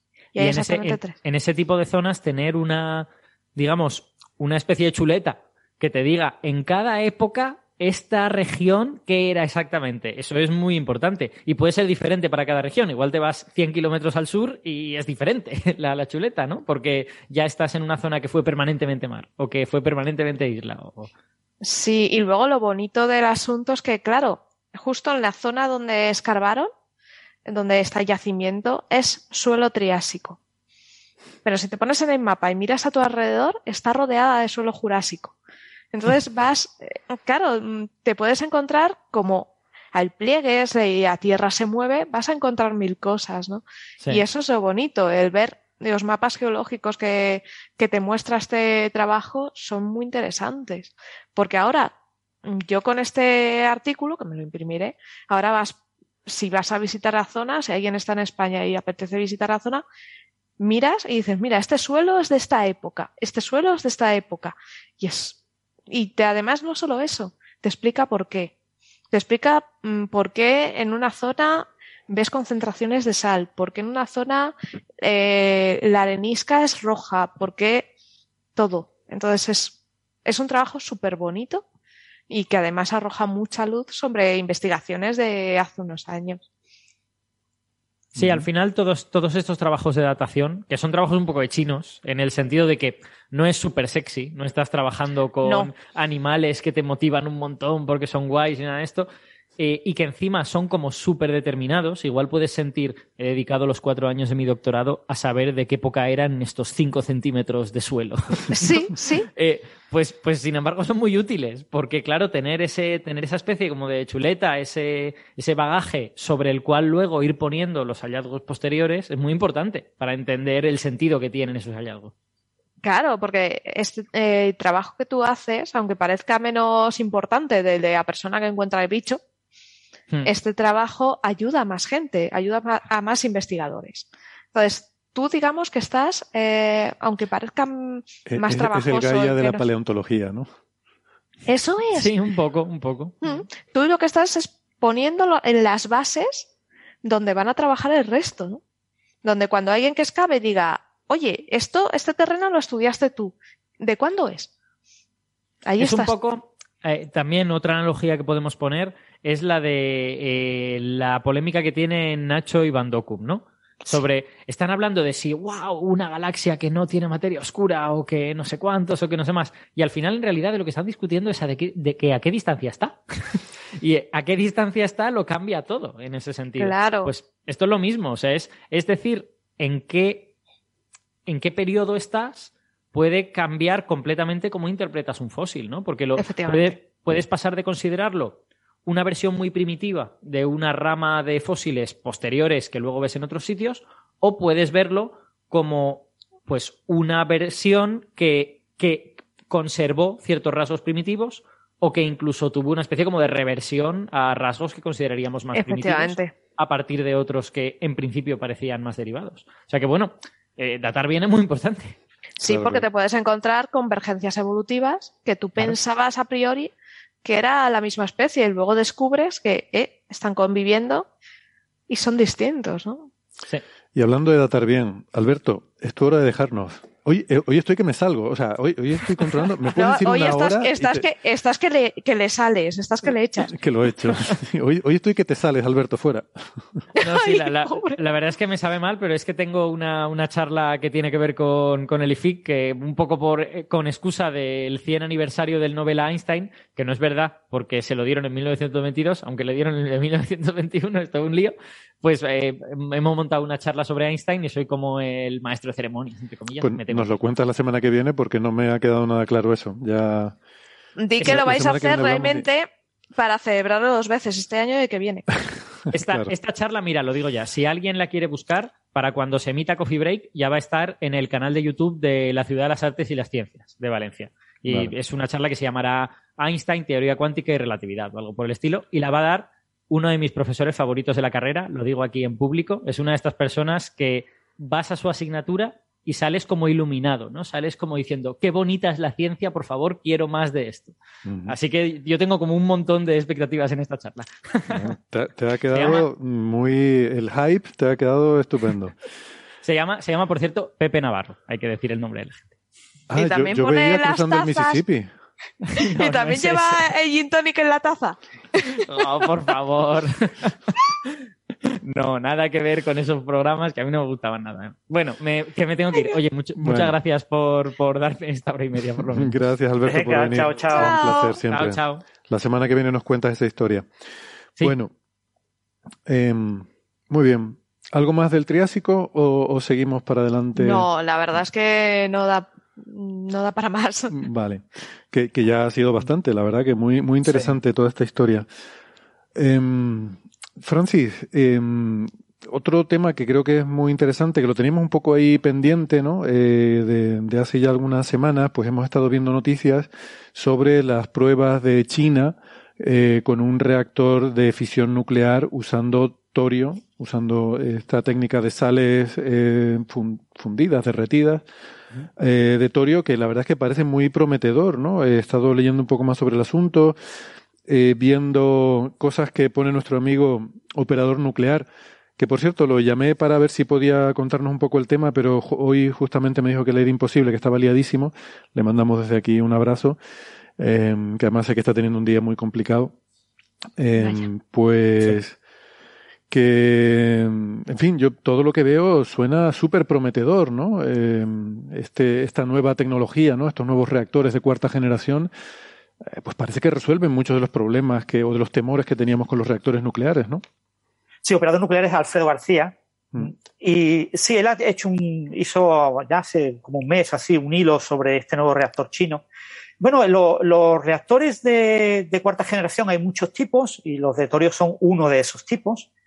Eh, y bueno, se llevan trabajando con reactores de torio mm, a nivel de investigación muchos años Lo que pasa es que como en Estados Unidos veces- había laboratorios, ¿verdad? Que, Sí. que, que investigaban, ah, pero a nivel de un poco experimental, ¿no? De investigar Sí, el tema. y, y que han hecho pequeños prototipos, el, eh, de- pero hace como 40 años, o sea, hace mucho tiempo, ¿no? Sí, pero China se lo plantea ya como una, una cosa de uso práctico, para algo para de uso comercial, ¿no? Sí, China lo que tiene es una, una ruta, un roadmap, ¿no? Tiene una... eh, Una hoja ha, de ha definido Hoja de ruta. una hoja de ruta para tratar de, de que en, eh, alrededor de 2040 eh, básicamente solamente se construyan reactores de torio en, en China, ¿no? Eh, China hay que decir que creo que tiene un plan de varias cero- ventajas. Sí, creo que Sí. China, China tiene un plan de cero emisiones para 2050, ¿no? He leído. Sí. Que- Sí, China no, no estuvo en la COP26, pero es de los países que eh, tiene internamente eh, unas directrices que son muy buenas comparadas con las cosas que se concluyeron en la, en la COP26, la última reunión ¿no? de, de gobernantes. ¿no? El- lo que pasa es que en, en China, pues, eh, eh, depende, el sistema está como muy estructurado y dependemos mucho de que dentro de, de 30 años eh, los gobernantes de China sigan con las mismas ideas que tienen los actuales. ¿no? El, actual presidente es una persona que, que tiene muy claro que el cambio climático va a generar eh, enormes daños económicos en, en China y que hay que resolver ese problema eh, en cuanto antes. ¿no? Bueno, lo- los reactores, China tiene un programa de construir muchísimos reactores de, de fisión en los próximos años. Y los reactores de fisión tienen eh, múltiples problemas, ¿no? Pero uno de los, de los problemas más importantes que tienen es que necesitan, la- los reactores habituales de fusión son reactores basados en agua ligera, en, en- utilizan vapor de agua para refrigerar el reactor. Y eso eh, tiene el problema de que necesitas tener mucha agua. Entonces, no todos los lugares del mundo tienen mucha agua. Y como la mitad de China eh, carece de agua suficiente para ser viable eh, usar muchos reactores de, de fisión eh, basados en, en agua, en refrigeración por agua. Entonces, una de las alternativas más interesantes es recurrir a sales, a, a utilizar otro tipo de líquidos para el refrigerante, no utilizar agua. Y eso te facilita, por un lado, el poder montar el reactor en lugares como un, desi- un desierto, un lugar donde las precipitaciones anuales sean ridículas. Este nuevo reactor de China, eh, que, bueno, el, el nom- el nombre del reactor, TMSRLF, es la propia tecnología, ¿no? La tecnología de, reactores de torio eh, que utilizan eh, mezclas de sales, ¿no? Y LF significa que utilizan un refrigerante líquido. Y, y este es el LF1, es el primer prototipo. Eh, China ha planteado un- una hoja de ruta en la que tiene una- un, segundo reactor más poderoso para pocos años, dentro de tres, cuatro años, y uno aún más poderoso para quizás unos 10 años. Y, os digo, la idea comercial, la idea de convertir esto en una tecnología comercial china, eh, sería para la década de los 40. ¿eh? No, no pensemos, a ver, en algunos medios se ha hablado de que esto ya como inminente, ¿no? En 2030 ya vamos a tener reactores de este tipo comerciales y no es verdad, ¿no? Pero bueno, estos son prototipos. Una de las ventajas de esta tecnología es que eh, utiliza el torio. El torio es un material eh, que tiene pocas aplicaciones en la industria, es decir, hay pocas cosas para las que yo necesite torio. ¿eh? Que eso es diferente del uranio, porque el uranio, eh, claro, el uranio tiene el, el gran peligro de, de- de que si yo permito mucha minería del uranio, eh, casi estoy teniendo el temor de la proliferación, ¿no? De armas, ¿no? De que un país que tenga mucha minería, pues puede reservar una cierta cantidad. Pero bueno, la- el, el uranio tiene que ser uranio enriquecido. Es decir, yo tengo que, eh, de la mina, de la beta de uranio, que normalmente suele ser óxidos de uranio y tengo que extraer ese uranio, extraigo el uranio, pero solamente el uranio que me interesa es del orden de pocos por ciento, 1 o 3 por ciento de todo el, uranio que hay, ¿no? Eh, eh, entonces, tengo todo un proceso complejo de enriquecimiento del uranio y, ese proceso pues me lleva a que el, el uranio pues eh, eh, digamos que desde el punto de vista estratégico, de geopolítico, etcétera, pues sea más peligroso el montar muchos reactores de uranio y permitir que muchos países tengan reactores de uranio. ¿no? Entonces, China ha apostado por la tecnología del torio. El torio es un eh, elemento que eh, eh, es, un producto residual de mucha minería. Hay mucha minería, eh, sobre todo con tierras raras que se utilizan para la microelectrónica. Eh, el tipo, yo sé, el neodimio, etcétera. Muchas, muchas de las, de las tierras raras que hoy en día somos muy habituales, las tenemos en todos los, los dispositivos que nos rodean. Y, y pues que su en China, minería, y que en China se hace mucha minería de eso, con lo cual Exactamente. es una ventaja más, ¿no? Para interesarse Ellos lo este- llaman, lo llaman tierras habituales. tierras habituales, sí. pues eh, en esa minería hay mucho desecho de torio y no se sabe qué hacer con el torio. Entonces, el, eh, una, es maravilloso poder usar el torio para eh, producir energía, ¿no? Entonces, eh, y bueno, la- la- eh, ya os digo, los reactores de torio tienen muchas ventajas. Pero me- quizás la, Ahora que estás hablando de- del torio como, como elemento, yo, yo destacaría un par de propiedades que creo que son muy interesantes para esto. La, la primera es que es, es mucho más abundante que el uranio, como tres, cuatro veces más abundante, aunque sí es verdad que, que cuesta extraerlo, ¿no? Que no es una cosa que sea fácil de extraer. Y, pero el segundo es que es, es, menos radiactivo. El, el- el torio es mucho menos, tiene un tiempo de desintegración mucho más largo. Sí. Son, no sé, son 10.000 millones de años o algo así de, de, de vida media, o sea que eh, es muy débilmente radiactivo, ¿no?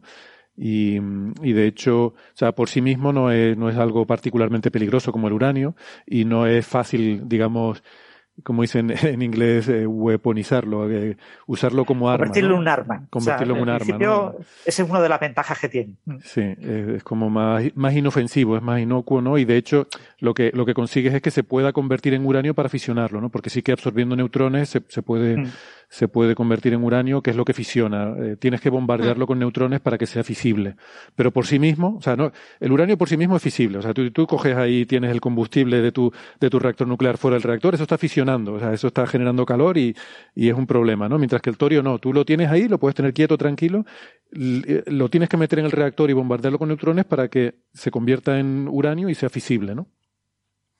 Exactamente. Y, y bueno, el, otra ventaja que tiene el, torio es el. eh, bueno, si yo puedo eh, extraer fácilmente torio eh, y tengo una tecnología de reactores de fisión basados en torio, pues yo puedo llevar esa tecnología, por ejemplo, a África y a muchos países, porque uno de los objetivos grandes de China es quedarse con todo el mundo. Entonces, a los grandes mercados europeos o, o norteamericanos es muy difícil eh, convencerles de que la tecnología china es una, chi- una tecnología que deben de comprar en este tipo de, de instalaciones, que son instalaciones estratégicas, ¿no? Porque los reactores de fisión, el, el proveer de energía eh, a un país es algo muy importante. Entonces, para, para China es muy relevante que con una materia prima que es fácil de producir y de obtener en China, eh, poder ofrecer una tecnología que mm, es libre de emisiones y que va a tener una enorme eh, repercusión geopolítica de aquí a unos años. ¿no? Entonces, ese es, digamos, el gran objetivo de China. ¿eh? Otra cosa que he leído en el artículo, vamos, en, sí, en los artículos que has enlazado es que el residuo que genera es muy, muy poca cosa comparado con. Bueno, el, el- el problema de los reactores de, de fisión es que aprovechan un poco el uranio. Entonces, el- en los reactores comerciales actuales el aprovechamiento es del orden del 5%. Entonces, eh, eh, claro, yo meto un combustible radioactivo y, gasto solamente el 5% y el 95% pues son residuos de muy alta radioactividad que tengo que almacenar. Lo- lo- los nuevos reactores, los reactores de cuarta generación, aprovechan muchísimo más el combustible.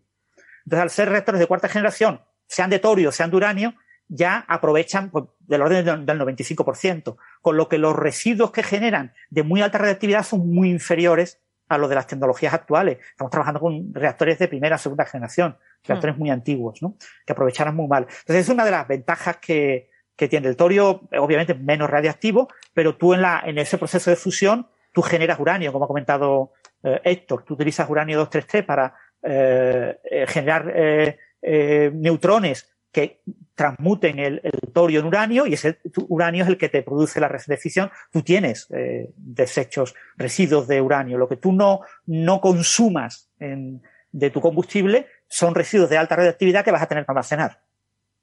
O sea, que aunque el torio sea menos radioactivo, tú también tienes residuos de alta radioactividad. Pero en principio estos reactores de cuarta generación son extremadamente más eficientes y eh, desechan, eh, sus residuos son muy inferiores en cantidad, con lo que el almacenamiento es mucho más sencillo. ¿no? Hay que recordar que, que los reactores de fisión eh, españoles, no recuerdo cuál era la estimación, pero del orden de cuatro o cinco piscinas olímpicas de residuos eh, generaban en- han generado mm, desde que están funcionando. O sea, que son eh, residuos de muy alta radiactividad y que tendré que almacenar en un almacenamiento geológico profundo a medio largo plazo, pero que eh, no son grandes cantidades de residuos para la enorme cantidad de energía que producen.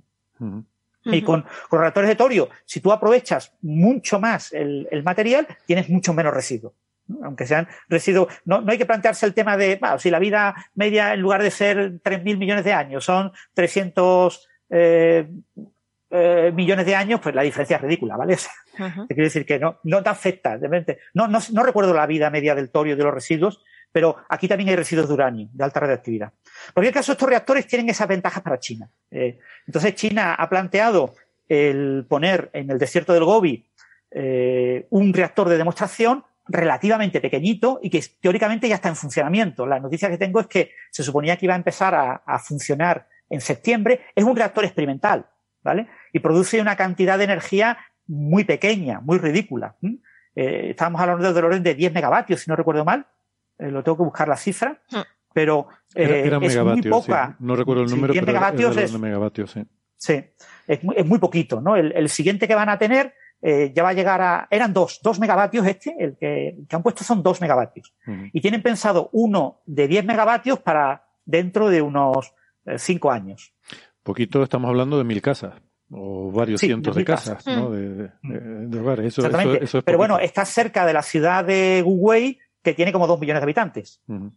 ¿Vale? O sea que a la ciudad de Uruguay, le, con perdón, pues no le le da lo mismo tener este pequeño reactor o no tenerlo, ¿vale? Esto es un reactor experimental, va a producir energía. No, pero... A la línea eléctrica, pero no es su objetivo, no es el objetivo. El objetivo es demostrar que la tecnología funciona, que es segura y que muchos detalles técnicos pues están bien afinados. Perdona, Sara. Sí, no, pero que también es interesante, aunque produzca muy poquito, ese poquito se lo quitas a lo mejor a un combustible, pues como es de carbón. Mm. Y ese poquito que quites de carbón quizá te ayude un montón, ¿sabes? Sí, no, pero porque es experimental, porque sí que si este funciona bien, ya el siguiente que hay planeado ya sí que es mil veces más potente o algo así, de, ese orden. No sí, o sea, los que realmente van a empezar a funcionar de verdad, que será a partir de 2040, rondarán el teravatio. Hmm. Serán eso, del orden de 500 veces eh, más potentes. ¿eh? Hmm. Y eso ya sí pueden sostener una ciudad de millones de personas. ¿eh? Hmm. Eh, pero eso ya os digo, dado un tiempo. ¿no? Esta tecnología de, de los reactores de fisión se, se, fue un poco al traste por el tema de, de todo el, el tema de, de, la mala imagen que tenía la, la, energía nuclear de fisión, que ha hecho muchísimo daño a, a, a, muchas cosas que estaban en una buena fase para que en pocos años se desarrollaran, desde 15, 20 años, se han retrasado pues 40 años y, y estamos peor. Pero bueno, no es el único reactor de torio experimental que hay en el mundo. Hay varios lugares del, del, mundo que tienen reactores experimentales más pequeñitos. Lo que pasa es que, bueno, el, el, en este caso de China, eh, la poca electricidad que se va a producir se va a incorporar a la red eléctrica. O sea, se, que, que, digamos, un demostrador de la tecnología bastante bueno y, y un punto de partida para, para los siguientes reactores que los tienen ya prácticamente iniciada la construcción. O sea, que, que va a buen ritmo. Entonces, una buena noticia que este tipo de tecnología eh, vaya viento en popa, tenemos siempre que contextualizarla. A mí me gusta contextualizarlo en el contexto de lo que es China. O sea, China tiene unos objetivos claros de que esto es algo prioritario y que para ella, para su estrategia geopolítica de aquí a 30 años, eh, ser la gran potencia mundial construyendo reactores eh, de, de, sales mezcladas basados en torio, pues es algo irrelevante para ella. Eh, algo que, por ejemplo, pues Estados Unidos, Europa, pues no le damos el suficiente valor. No, para nosotros no es algo tan relevante, ¿no? En Francia hay reactores de torio experimentales, pero no se le da un valor. No se considera que Francia vaya a cambiar su estrategia en fisión mm. de uranio por una fisión de, de torio, ¿no?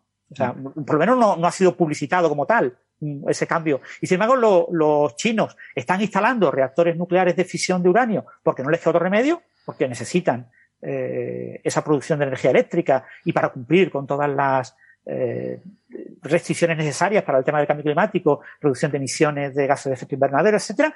Tienen que poner eh, y van a construir una enorme cantidad de reactores de fisión, pero sí tienen un objetivo claro, quieren liderar este tipo de tecnología y, y yo creo que perfectamente van a poder hacerlo. Y hay que recordar que este tipo de tecnologías, eh, aunque a priori es todo muy sencillo, es más sencillo que con la fusión, con la fusión tenemos, tenemos problemas, porque con la fusión, eh, todavía no se conoce eh, todas las inestabilidades y todos los detalles de la física de los plasmas en régimen de fusión sostenida durante mucho tiempo. Pero, sin embargo, la fisión sí es muy bien conocida, porque está, eh, tenemos reactores que han estado funcionando durante mucho tiempo, tenemos experimentos realizados en diferentes tecnologías de fisión durante muchísimas décadas y, eso es un conocimiento muy bueno y vemos además que, no hay grandes inestabilidades. O sea, el problema de la vasija, que es un problema terrible en un reactor de fusión. ¿eh? ¿Cómo diseño la vasija y cómo logro que el plasma no sepa que está en una vasija? Porque el plasma no puede entrar en contacto con la vasija, entonces se la carga. Eh, sin embargo, en los reactores de fisión no hay ningún problema, porque meto barras de combustible y la, y la fisión se produce básicamente en las barras. Entonces, la, la, la, las barras ven a su alrededor barras, no, salvo las que están en la parte más externa y están alejadas, y puedo refrigerar y puedo contener la fusión fácilmente. Estos reactores que no utilizan agua, que utilizan sales, la sal que utiliza este reactor es una, una mezcla de, de, se llama FLiB, es una mezcla de fluoruro de litio con fluoruro de berilio. ¿eh? Y, y, bueno, eh, eh la, también se mezcla, se meten litio y parte de combustible. ¿no? La, la, propia sal también tiene combustible de uranio para producir esos neutrones. Entonces, el, es un reactor que utiliza menos presión que los reactores de, de agua y, de vapor de agua. Y, y, al usar menos presión hay mucho menos riesgo de que haya una fuga o haya algún tipo de explosión. ¿no? Mm. Los, los grandes eh, accidentes de Chernóbil y de Fukushima han sido fundamentalmente eh, por Fukushima, ¿no? por el tema de, de, de, la presión, de que la presión es muy alta en el reactor. Entonces ha habido explosiones químicas, ¿vale? No ha habido explosiones nucleares. Ha habido explosiones químicas. Pero claro, esas explosiones químicas, en el momento que tú bajas la presión puedes trabajar, yo que sé, a 5 atmósferas, que es lo que se trabaja en un reactor de torio, pues eh, trabaja como tope unas 5 atmósferas. Hay algunos diseños incluso con menos de 5 atmósferas. Prácticamente es una presión muy baja.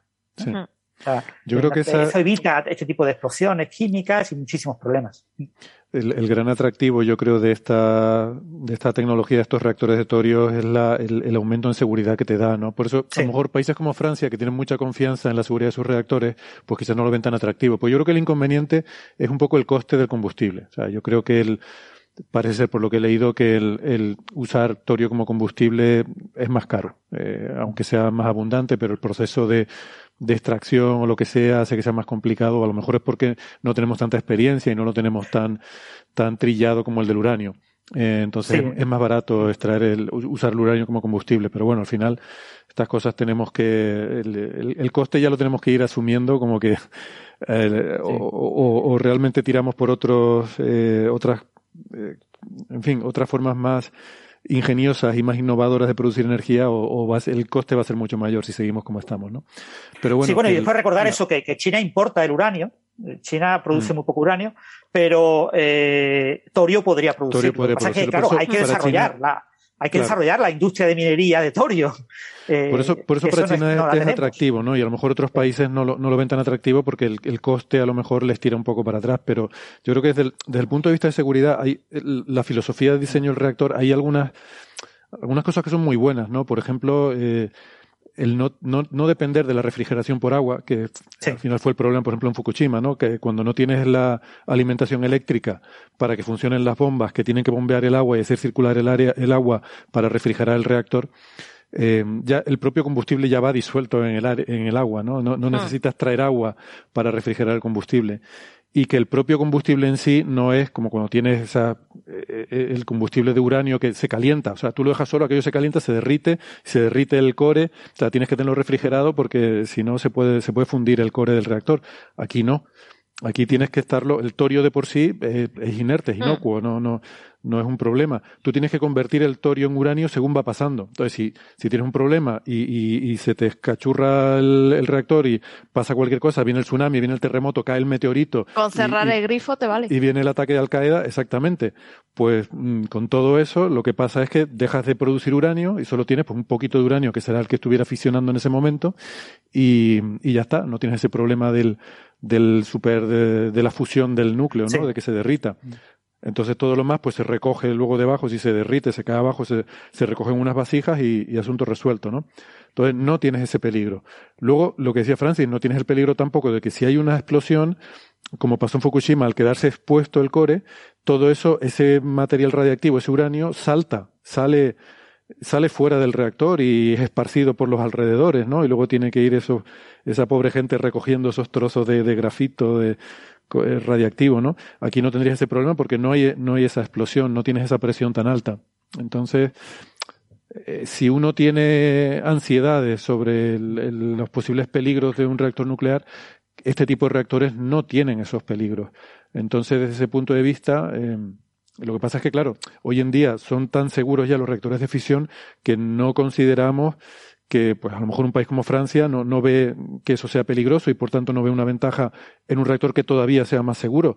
Pero si pensamos a lo mejor en otros países en desarrollo que están empezando a aumentar mucho su demanda energética, que van a empezar a construir centrales nucleares y a lo mejor eso nos puede preocupar, bueno, pues podemos pensar que este, estos reactores serán muchísimo más seguros que reactores basados en uranio, incluso, y sobre sí. todo eso, no tienes la tentación de usarlos para producir armas, no, no, vas a, no va a pasar lo de Chernobyl, que al final eran reactores eh, pensados en desarrollar plutonio armamentístico y como subproducto, pues ya de paso le doy corriente a la ciudad, ¿no? Eso no pasaría. O sea que yo, yo solo le veo ventajas, salvo ese tema del coste. Eh, tiene muy buena pinta esta tecnología, ¿no? Sí, la verdad es que sí. Pero bueno, también hay que recordar que es una de las. Eh, decía Alfredo García en, en, Twitter, lo sacó de una presentación eh, PowerPoint, eh, que había seis tecnologías de reactores de cuarta generación, ¿no? En general, todas las de cuarta generación son, tienen estas características que hemos comentado. Son tecnologías muy seguras, mucho más seguras que, la, que las de generaciones anteriores. son tecnologías en las que mecanismos pasivos logran parar cualquier tipo de reacción en cualquier caso de accidente. O sea, eso, eso son propiedades que tienen todas las, las tecnologías, ¿no? No, no solo la, las basadas en Tori. Uh -huh. Uh -huh. Muy bien. Estupendo. Pues nada, yo creo que todo esto son, todo esto son buenas noticias. Eh, siguiente. Eh, Francis, querías comentar el tema de los rayos cósmicos galácticos, ¿no? Este artículo que ha salido en Nature Communications eh, de un grupo de investigación precisamente de China, ¿no? tres investigadores chinos, Juan et al. No, no Juan como, eh, como Juan en español, sino con H, Juan. Juan, um, no sé cómo se pronunciará, ¿eh? pero bueno. Debe ser algo así, sospecho, ¿no? Sí. Y, perdón.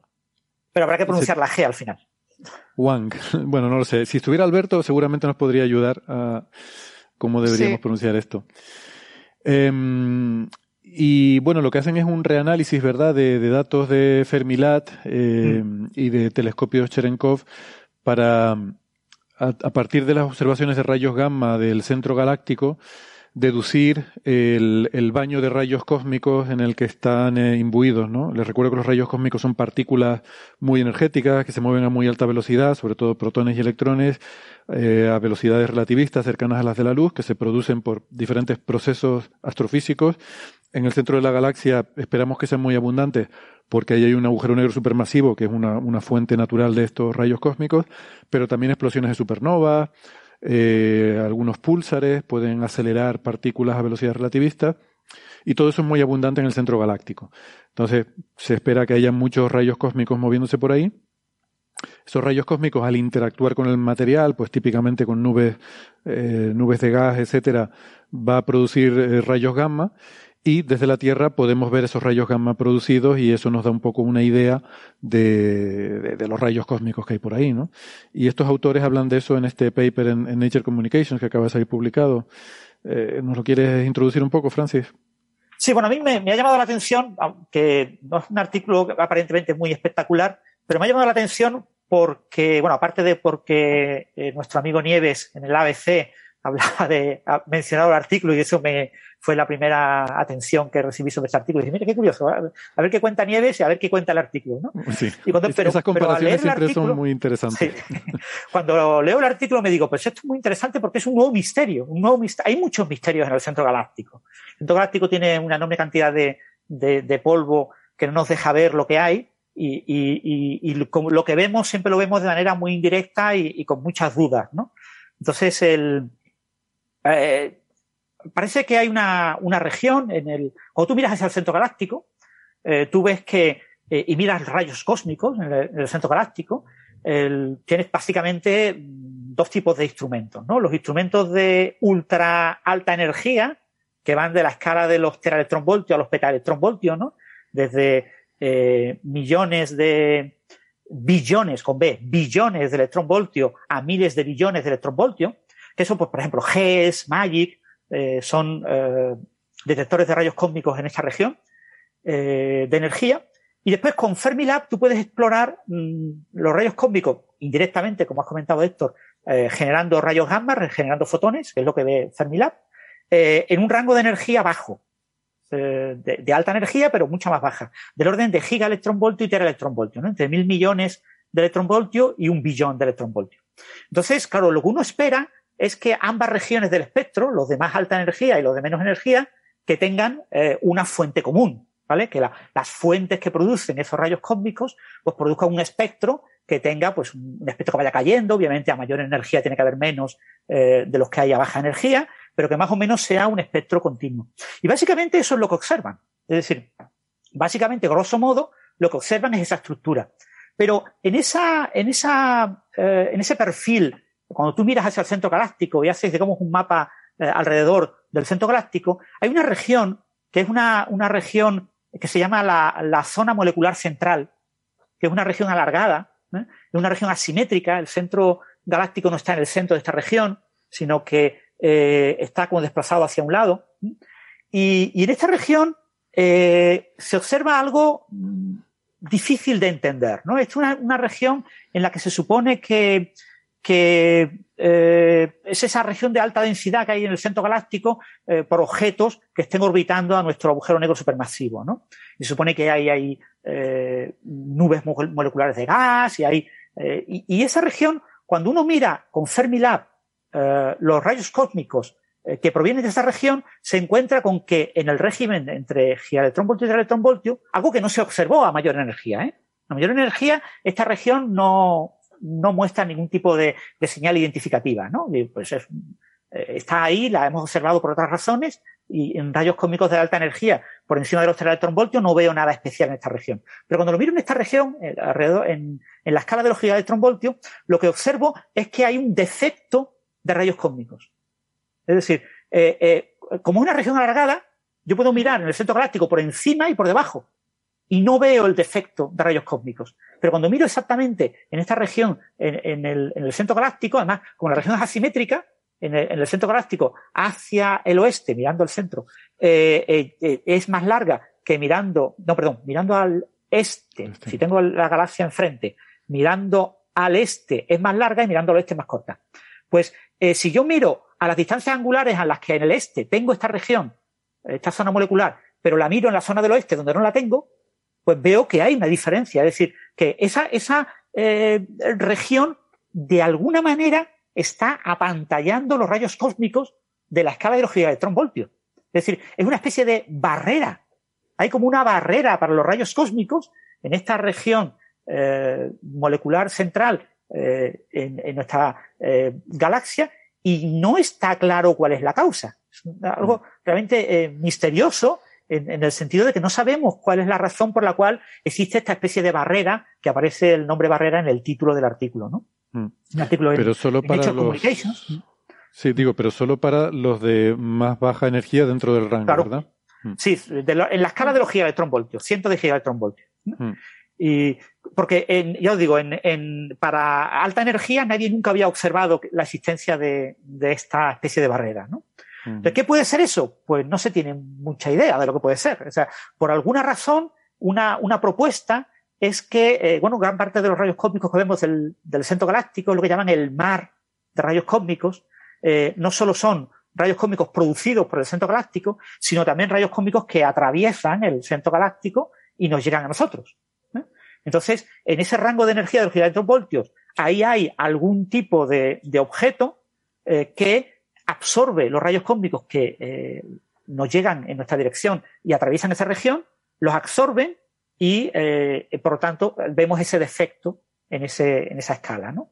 ¿De qué podría ser esto? Pues como en el centro galáctico se supone que lo que hay pues son eh, pues es un agujero negro supermasivo con muchos agujeros negros de, masa estelar y masa intermedia dando vueltas, con púlsares, con restos de supernovas, pues probablemente, pues, o nebulosas asociadas al, nebulosas debidas a, explosiones de supernovas que lo que se llaman a veces pleriones, ¿no? Que están alimentadas por la energía de púlsares, o, puede ser la propia dinámica del agujero negro que absorba parte, de, de alguna forma, parte de estos eh, eh, rayos cósmicos en, en esa banda de energía. Pero ahora mismo lo que nos presenta el nuevo artículo es, hemos observado que parece que hay esta barrera y no tenemos ni idea. O sea, es un, nuevo gran misterio eh, asociado al centro galáctico. Sí, yo, lo miro un poco por encima, debo confesar que no lo, no lo vi en mucho detalle, pero me, me, quedó la duda de por qué asumimos que ese déficit de emisión de rayos gamma es debido a un déficit de rayos cósmicos y no de los propios rayos gamma. Quiero decir, ¿no podría haber algún proceso que presente opacidad a rayos gamma en ciertas frecuencias y por eso vemos menos rayos gamma de, esta región en, esas frecuencias, ¿no? Claro, esa es una de las posibilidades. Cuando se, estas nubes, por ejemplo, estas nebulosas eh, asociadas a, restos de supernovas y púlsares, eh, básicamente serían, eh, harían opaca eh, los rayos gamma. Mm. Los autores hablan de algún posible efecto magnético, como hay mucha turbulencia, eh, pues hay concentraciones de campo magnético, entonces es posible que esta región esté, esté rodeada por muchas, eh, en fin, zonas con, con, campos magnéticos relativamente intensos, turbulentos, y que a lo mejor, como claro, los rayos cósmicos son partículas cargadas, van a interactuar con ese campo magnético y que a lo mejor de alguna forma lo apantallan, igual que eh, la heliosfera solar pantalla los campos magnéticos que vienen de la galaxia, ¿no? Entonces, a lo mejor podría ser un, efecto parecido a ese. Pero bueno, podría ser algún tipo de, eso, alguna absorción de los rayos gamma, a lo mejor hay alguna, algún proceso que todavía no conocemos de interacción entre el material en estas nubes con los rayos gamma que a ciertas energías los puede absorber y por eso nos parece más opaco, no lo sé. Algo así podría ser una, pero digo, es curioso y, lo más bonito es eso. La, una de las figuras del artículo presenta esa, esa estructura eh, alargada de lo que es la, la zona molecular central eh, y se ve muy, muy claro el, la, la, idea. O sea que yo creo que futuros estudios tendrán que estudiar en detalle cuál es la causa. ¿no? ¿Cuál dice la figura 2 quizás? Eh, la figura 2, sí, creo que sí, es la figura 2. Eh, vale. Eh, Curioso. Eh, tienes la, uh, tienes el, tres paneles, ¿no? La, una figura central con círculos que más o menos la idea es que hay un, uh, en el centro galáctico se produce un pico de producción de rayos cósmicos, ¿no? De, uh -huh, del espectro que observamos, ¿no? Y que va, conforme te vas alejando en distancia respecto al centro galáctico, tienes más o menos una distribución aproximadamente eh, circular, ¿no? En capas circulares eh, no es exactamente circular, aquí la figura se ve perfectamente circular, en realidad comentan en el artículo que no es completamente circular, pero bueno, cuando tú miras en, en dirección radial, en, en, una de las direcciones en las que no se ve esta estructura, el, eh, esta zona molecular, eh, si recorres en dirección radial la estructura molecular, ves un espectro que cae y después uh -huh. tienes un nivel más o menos eh, constante, y si lo haces en otro radio, pues no ves ese, esa caída. Uh -huh, y, entonces, estos son datos, os digo, muy, claro, son datos pobres, es decir, es la primera vez que se observa esto y, y los resultados son bastante pobres. El, el, pero bueno, aún así, eh, para mí me resulta muy sugerente que... Sí, es intrigante, ¿no? Que no sepamos eh, sí. todavía eso y que haya sido algo sorprendente, o sea, inesperado, ¿no? Yo no... No, no, no, sabía que existía, por ejemplo, la zona molecular central. Nunca había oído hablar de esta región como una zona relevante en artículos sobre rayos cósmicos. Y, y, y, ahora pues se va a convertir en una nueva moda probablemente. Mucha gente estudiará en detalle esta región a ver qué, qué pasa aquí. Sí, no, yo sí, creo porque... sobre rayos cósmicos no creo, perdona Sara un momentito solo, yo, yo creo que sobre rayos cósmicos no había, no había habido ninguna, ningún interés, o sea, ninguna relación eh, que se hubiera postulado entre rayos cósmicos y esta región, ¿no? O sea, la existencia de, de una región así con nubes y tal, sí que, bueno, eh, sí que era conocida, pero que tuviera algo que ver sí. con los rayos cósmicos, no, no creo que se, antes de este artículo, no creo que hubiera esa idea. Eh, perdona, Sara, ¿qué decía? No, que a mí una cosa que me gusta, como bien dice Francis, de este artículo es eso, que abre la puerta a nuevas investigaciones sobre el tema. O sea, mm. es algo bastante bueno. Va a haber gente que esté estudiando física mm. que el día de mañana estudie esto. Entonces, abre muchas puertas. Mm. Y lo bueno es que eh, los observatorios que estudian estas emisiones de rayos rayo gamma, rayos X y tal, tienen que ser satélites y los datos son públicos, ¿no? Eh, Hmm. Chandra, eh, pues el este Newton, eh, supongo que Swift, no sé si también podrá hacer este tipo de observaciones, pues bueno, cualquiera puede cogerse los datos y ponerse a jugar con ellos, ¿no? Efectivamente, cualquier, ya no solo eh, cualquiera que sepa del tema, que sepa un poco qué buscar, con hacer un poquito de minería de datos y ciencia de datos, lo tiene. Mm. Tiene ahí que- para jugar, tiene un buen conjunto y a tirar. Sí.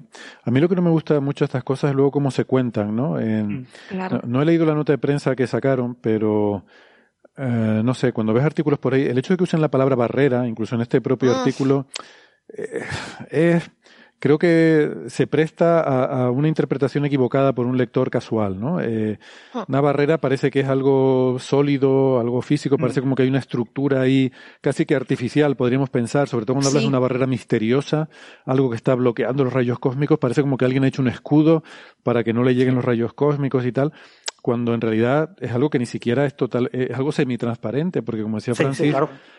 Pasan de una frecuencia, de unas energías se cuelan y de otras energías no, o sea que no, no es que sea eso. Eh, me hubiera gustado que hablaran más de, no sé, de opacidad o de déficit de rayos cósmicos en, en algunas energías y en, en una región, no sé, ese tipo de cosas yo creo que, Sí. que transmiten una idea errónea, ¿no? Sí, bueno, y después eso, José Manuel Nieves tituló Una barrera invisible, ¿no? Protege Sí, sí, al sí, centro sí. galáctico, o sea, Protege al Incluso centro galáctico, ya, ya indica una voluntariedad, una intencionalidad bueno, también, ¿no? sí. O sea, aquí siempre subyace la cosa de decir, a ver cómo cuento esto para, mm, para que suene misterioso, eh, cuarto milenista y que haya marcianitos que- aquí haciendo cosas. No, y sobre todo para que la gente haga clic. Sí, Pues es yo un Sí, poco claro, supongo eso es muy importante, sí. Esto es como el uso de señales en los titulares, ¿no? Eh, se detecta una señal en no sé dónde. Una señal. una Pero es que por desgracia se ha convertido en eso el periodismo, porque digamos que mm, los eh, ahora todos los medios digitales lo que quieren es clics. Entonces da igual al coste, o sea, mm, necesitas que te cliquen. Ya, ya, ya. Y ahora eh, parece que estamos en una época de todo, vale. Y es una pena. Es una pena porque el periodismo da- debería ser otra cosa. Pues, como diría Kuman, es lo que hay. Em, otra cosa que me parece interesante mencionar cuando hablamos de este tipo de cosas sobre el centro galáctico es una buena oportunidad para recordar que la galaxia no rota en torno al agujero negro Ya. central. Que además, de hecho, creo incluso que en el artículo de Nieves, no sé si lo decía o lo sugería, como que Ah. esta, esta región está dominada por el agujero negro central y demás. A ver, el agujero negro central de la galaxia, su radio de influencia es del orden de 10 años luz, algo así, de un- unos cuantos años luz, del orden de 10. Fuera de ahí, es el propio potencial de la galaxia. Es que tenemos en mente, claro, tenemos en mente la idea de, de las órbitas, de que las cosas orbitan en torno a algo. Los planetas orbitan en torno al Sol. Debe haber algo muy masivo en el centro alrededor del cual giran las cosas, ¿no? Entonces, tenem- tenemos la tentación de pensar que en la galaxia hay algo en el centro y que todo orbita a su alrededor, ¿no? Y es cierto que hay un agujero negro supermasivo, pero a unos pocos años luz de distancia, pues sí, hay unas estrellas que están orbitando en torno a él, pero la galaxia en sí orbita en torno a la propia galaxia, o sea, es toda la propia masa acumulada de la galaxia la que genera el potencial galáctico en torno al que gira todo lo que hay alrededor, ¿no? Y esta nube molecular central, esta zona central molecular, tiene un tamaño de, del orden de 2000 años luz. Eh, o sea, es 100 veces más grande que el radio de influencia del agujero negro central, ¿vale? O sea, esta nube no está rotando en torno al agujero negro, eh, está orbitando en torno al propio potencial galáctico. Efectivamente, hay un párrafo en el que dice que todas las estrellas, todo lo que es eh, nuestra eh, el centro de la Vía Láctea, giran alrededor de un enorme agujero negro, Sagitario estrella. Mm. La verdad es, es que, esa no. es una idea muy, muy intuitiva que tiene mucha gente, ¿no? Es un, eh, Sí, uno de estos mitos de, de- de la galaxia, ¿no? Mitos galácticos. sí, que pero que- que además si tú lo refuerzas como está reforzando aquí, la gente al verlo en un medio se lo cree. Claro, y dice, claro. no, no, yo es que lo he leído. No, señores. Esto es una alegoría de la cultura del individualismo. Tiene que haber un objeto individual en torno al que todo Hmm. gira, pero no, el asunto es más social que eso. Es toda, es toda la masa colectiva de todas las estrellas individuales que componen la galaxia la que generan la gravedad en torno a la cual todo gira. ¿no? La, la- la sociedad gira en torno a la propia sociedad, no en torno a un individuo que es el que más. Bueno, yo qué sé, por darle aquí. Hay que imaginarse la galaxia como un pozo, como un pozo, y las cosas girando como una especie de cuenco, y las cosas girando, eh, Eh, Como el lavabo cuando la, el la parte más densa del cuenco es la, pa- la parte que más atrae, es la que está en el centro y se va diluyendo conforme me alejo. Sí, sí, pero que lo que voy es que el pozo lo crea toda la galaxia, no Toda un galaxia, objeto claro. central, Exacto. sino es, es la, es todo. Eh, en fin, eh, no sé, por, por darle un discurso existencial, social a toda la Sí. cuestión de... O sea, a mí, yo digo, me llamó la atención este artículo porque creo que puede que en algunos futuros coffee breaks se, se publiquen soluciones a este problema Mm. y lo mismo Mm. acabaremos hablando de ello. ¿no? No, no, desde luego es un problema interesante. Habrá que ver si se confirma, ¿no? Porque también esto hasta Claro, ahora son tres habrá. personas que han dicho esto y bueno, pues habrá que ver.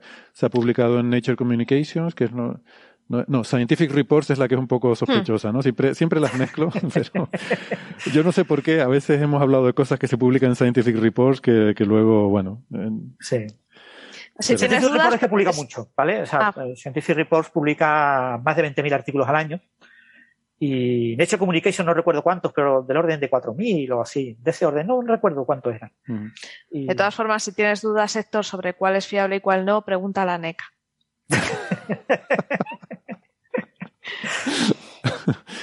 Bueno, sobre eso O sea, ya- en en el informe para la NECA, a Scientific Reports tenía eh, un apartado de editorial. O sea, estaban Toma varias ya. editoriales Mm. y a Scientific Reports. O sea, una revista eh, como si estuviera en la misma categoría que diferentes editoriales. que una editorial, sí, sí, sí, exactamente. Porque, claro, publica muchos artículos, claro, publica 20.000 artículos. Oye, aprovecho ya para terminar, eh, les comento que ya la carta de la comunidad astrofísica de, los de los investigadores ya se envió a, a la ANECA, a su, Ah, muy bien. a su directora y al presidente del Consejo Rector, que es el secretario general de universidades. Y, y ya se le envió una carta firmada pues, por, por muchísimos investigadores, no recuerdo ahora, más de 200. Y, y nada, bueno, creo que habrá también, no sé si se habrán enviado ya o están en proceso de enviarse, pero creo, creo que también de, la, de los propios centros de investigación y, y de la Sociedad Española de Astronomía, pues creo que también habrá alguna, alguna respuesta, ¿no? Así que no sé si en otras. Sí, recordar a los oyentes que estamos hablando de, de la crítica al informe este que hubo de la NECA, que Mm. colocaba muchas revistas en, digamos, como candidatas a depredadoras, cuando en realidad son de las revistas más prestigiosas de muchos campos. Sí, sobre todo porque es un Mm. informe que estaba mal hecho, que Sí. lo estuvimos aquí analizando, porque bueno, si estuviera bien, pues, pues, pues yo qué sé, pues Mm. porque, bueno, pues es lo que es. Pero cuando hace las cosas mal hay que, hay que decir que se han hecho Sí. mal. Y, corregirlas, que todos todos hacemos cosas mal. Bueno, yo continuamente, vamos. Mm. Y, Em, bueno, Rectificar es de sabios. Bueno. ¿hablamos un poco de física solar o, o pasamos a señales de los oyentes? Yo- vamos a pasar señales de los oyentes. Vamos a dejar el sol. quieres para otro hablar de física se- solar? ¿No quieres hablar del mañana. sol? ¿Sabes lo que pasa? Tengo un tema que lo, lo iba a sacar también la semana pasada, pero realmente, eh, o sea, lo quería sacar porque da para comentar algunas cosillas, pero el paper en sí, a mí me ha parecido un poco flojito, ¿no? No, no me ha parecido súper...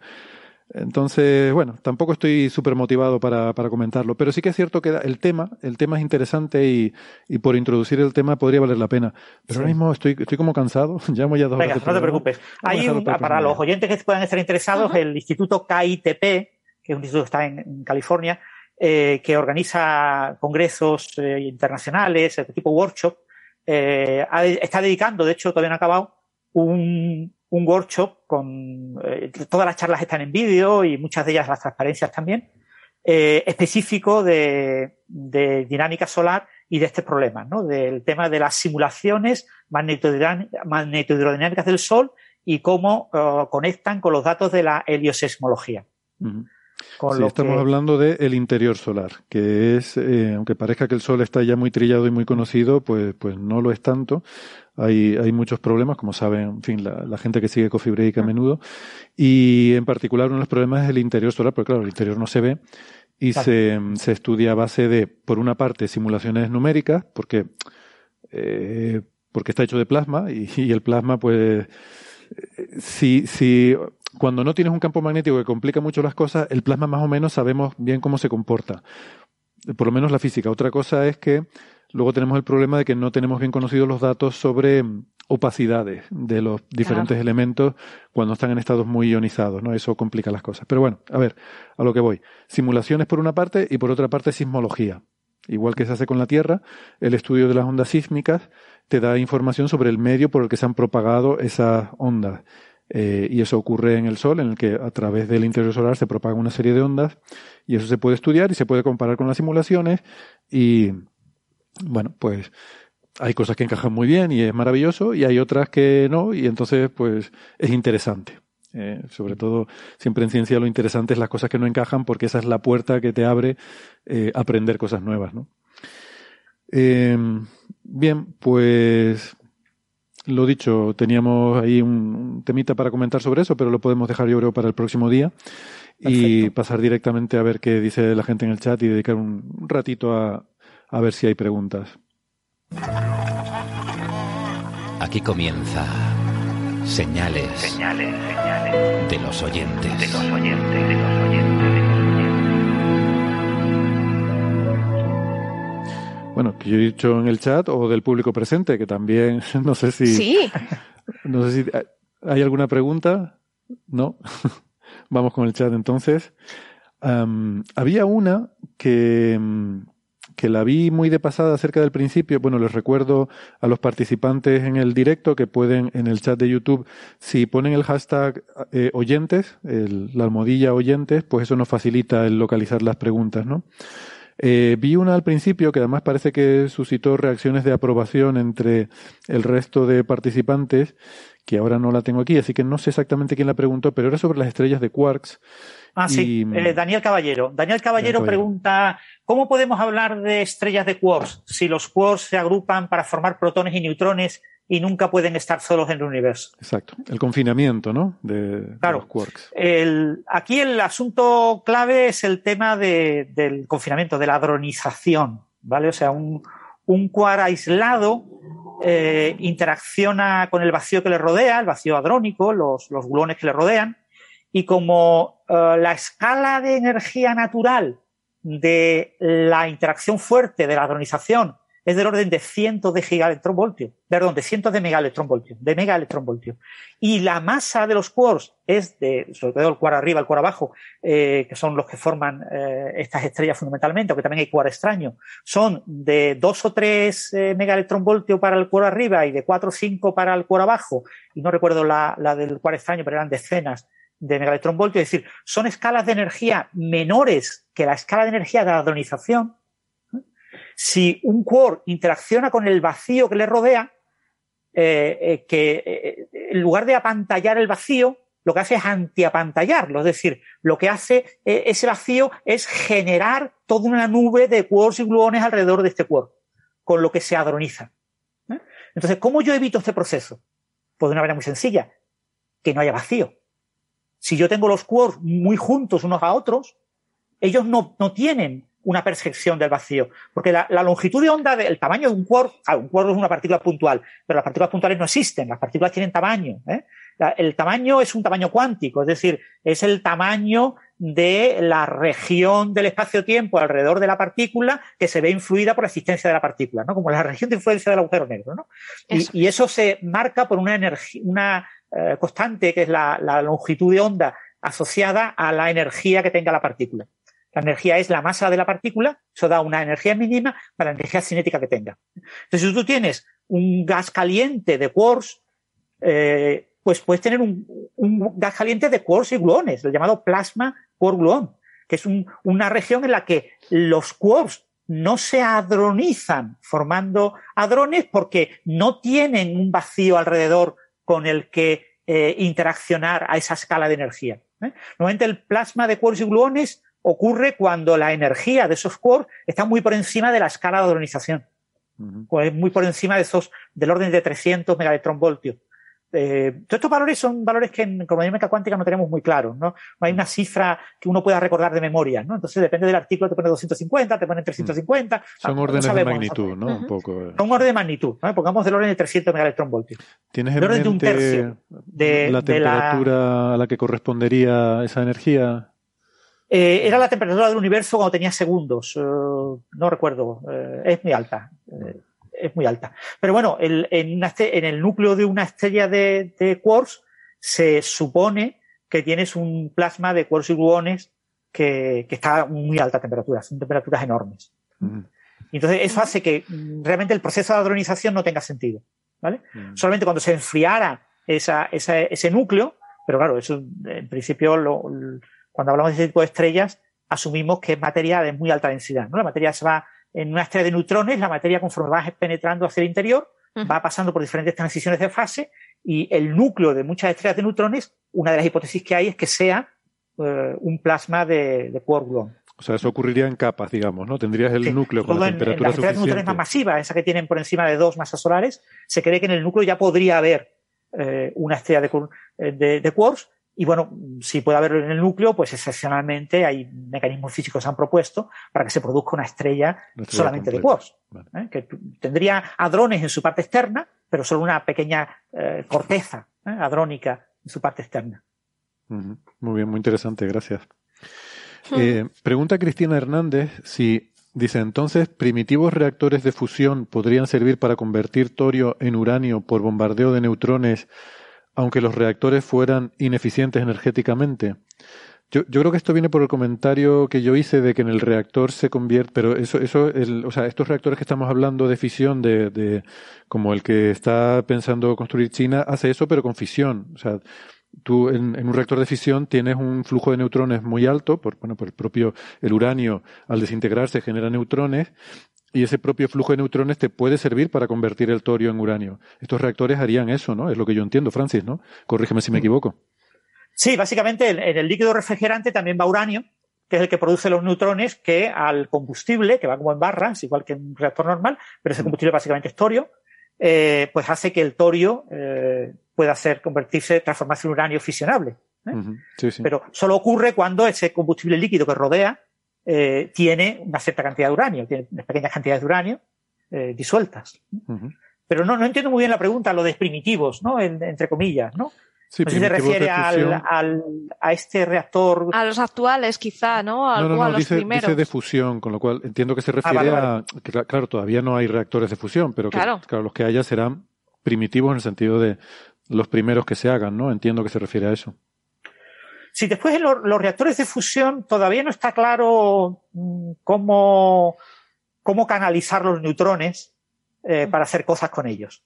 Es uno de los problemas que, que, hay con los reactores de fusión. No es tan fácil como poner un intercambiador de calor, que es lo que haces, y es una cosa trivial, en un reactor de fisión. Pero en los reactores de fusión todavía no está nada claro cómo canalizar esos eh, neutrones eh, y bueno, es uno de los problemas que tienen ahora mismo. Entonces, para ITER creo que la idea era simplemente eh, poner paredes que absorban esos neutrones, ¿no? Con materiales. Claro, pero ITER, ITER, no pretende generar electricidad, eh, mm. o sea, no, no, pretende hacer nada con esos neutrones, ¿vale? O sea, mm. el problema de ITER es eso, en el momento que tú hagas fusión eh, y las paredes te las cargas, mm. porque esos neutrones se rompen las paredes. Entonces, eh, eh, puedes hacer fusión durante muy poco tiempo. En ITER puedes hacer pruebas durante poco tiempo. entonces, pues yo qué sé, sean unas horas repartidas en unos cinco años. Porque si no te cargas el reactor. Pero el problema es que en un reactor comercial para extraer energía, lo que tú pretendes no es cargarte el reactor. Tú pretendes canalizar esos neutrones de alguna manera para extraer de ellos energía, calentando algo. Es decir, que esos neutrones de alguna manera acaben llegando a un intercambiador de calor que permita eh, mover una turbina a base de vapor que son los reactores de fisión es muy fácil, ¿no? Pero no, puedes usar la propia temperatura del plasma para eh, calentar eh, de alguna forma un circuito con agua que haga intercambiador de calor. El, plasma es extremadamente poco denso, son muy pocos los átomos, no, no, no. Tienes que usar los neutrones. Los neutrones. Mm. Pero a, ver, ¿cómo, ¿cómo envuelves eso? O sea, no, mm. los reactores de, de fusión que ahora mismo están diseñados no están diseñados para extraer energía eléctrica. ¿eh? O sea, que la gente tenga claro que, que, se va a poder hacer, con toda seguridad habrá un futuro, una manera de hacerlo, pero que todavía no la tenemos. ¿Vale? Que un reactor experimental de torio sí genera electricidad. Porque mm. todo el tema del intercambio de calor, la generación de vapor y mover una turbina, se usa lo de fisión. Pero que ese tipo de esquema aplicado a fusión todavía no está claro cómo, cómo se va a hacer. Mm. Hay, hay algunas propuestas, ¿eh? hay propuestas teóricas, pero no hay ningún experimento, no, nadie ha hecho ningún experimento para hacer eso. Es que eso es lo fácil, eso es lo, eso, eso está chupado. hacer girar la turbina, eso ya, eso ya, ya sí eso, ya eso. Aquí la, decir, el, el, el... la dificultad es cómo confinamos el plasma y es lo que está todo el mundo con el Lo que queremos es controlar el, el, plasma y una vez que lo tengamos controlado, ahora veremos exactamente qué flujo controlado tenemos de neutrones y en función del flujo de neutrones que tengamos, veremos si lo podemos aprovechar para sacar electricidad o no. Bueno, pregunta Javi Otero eh, que en un vídeo de Veritasium eh, afirma que si tienes una batería y una luz a una distancia de un metro conectados por un cable de longitud C por S, Ujú. C la velocidad de la luz y S, no sé. Eh, bueno, el tiempo que se tarda en encender la luz es un metro partido por C en vez de un segundo. Bueno, esto, esto, esto es una cosa que yo he visto el vídeo porque me lo preguntaron por Twitter y básicamente la idea es, imaginaros eh, que tengo una batería con un interruptor al lado y una bombilla. La bombilla está colocada a un metro de la batería. Hmm. Pero, ¿cómo, con- cómo, cómo es el cable? Bueno, pues el cable que conecta eh, la batería a la bombilla es un cable de eh, un segundo, medio segundo luz en recto, da la vuelta, un metrito, y otro medio segundo luz hasta la bombilla. Y otro cable es otro medio segundo luz, un metrito, y otro medio segundo luz de vuelta. Imagina una cosa súper alargada, dos antenas. Imaginaros dos antenas Sí. Mm, de un segundo luz. Una antena de un segundo luz y a, y a un metro de distancia una antena de un segundo luz. Esta antena tiene una batería y la otra antena tiene la bombilla. Entonces, la lo que preguntaba el vídeo es, si yo enciendo, le doy al interruptor y abro la corriente, ¿cuándo se enciende la bombilla? Claro, uno puede pensar, si cuando yo le doy al interruptor se forma una onda de electrones que se mueve y progresa por el cable, Claro. se va moviendo por el cable, necesita recorrer dos segundos luz para llegar a la bombilla.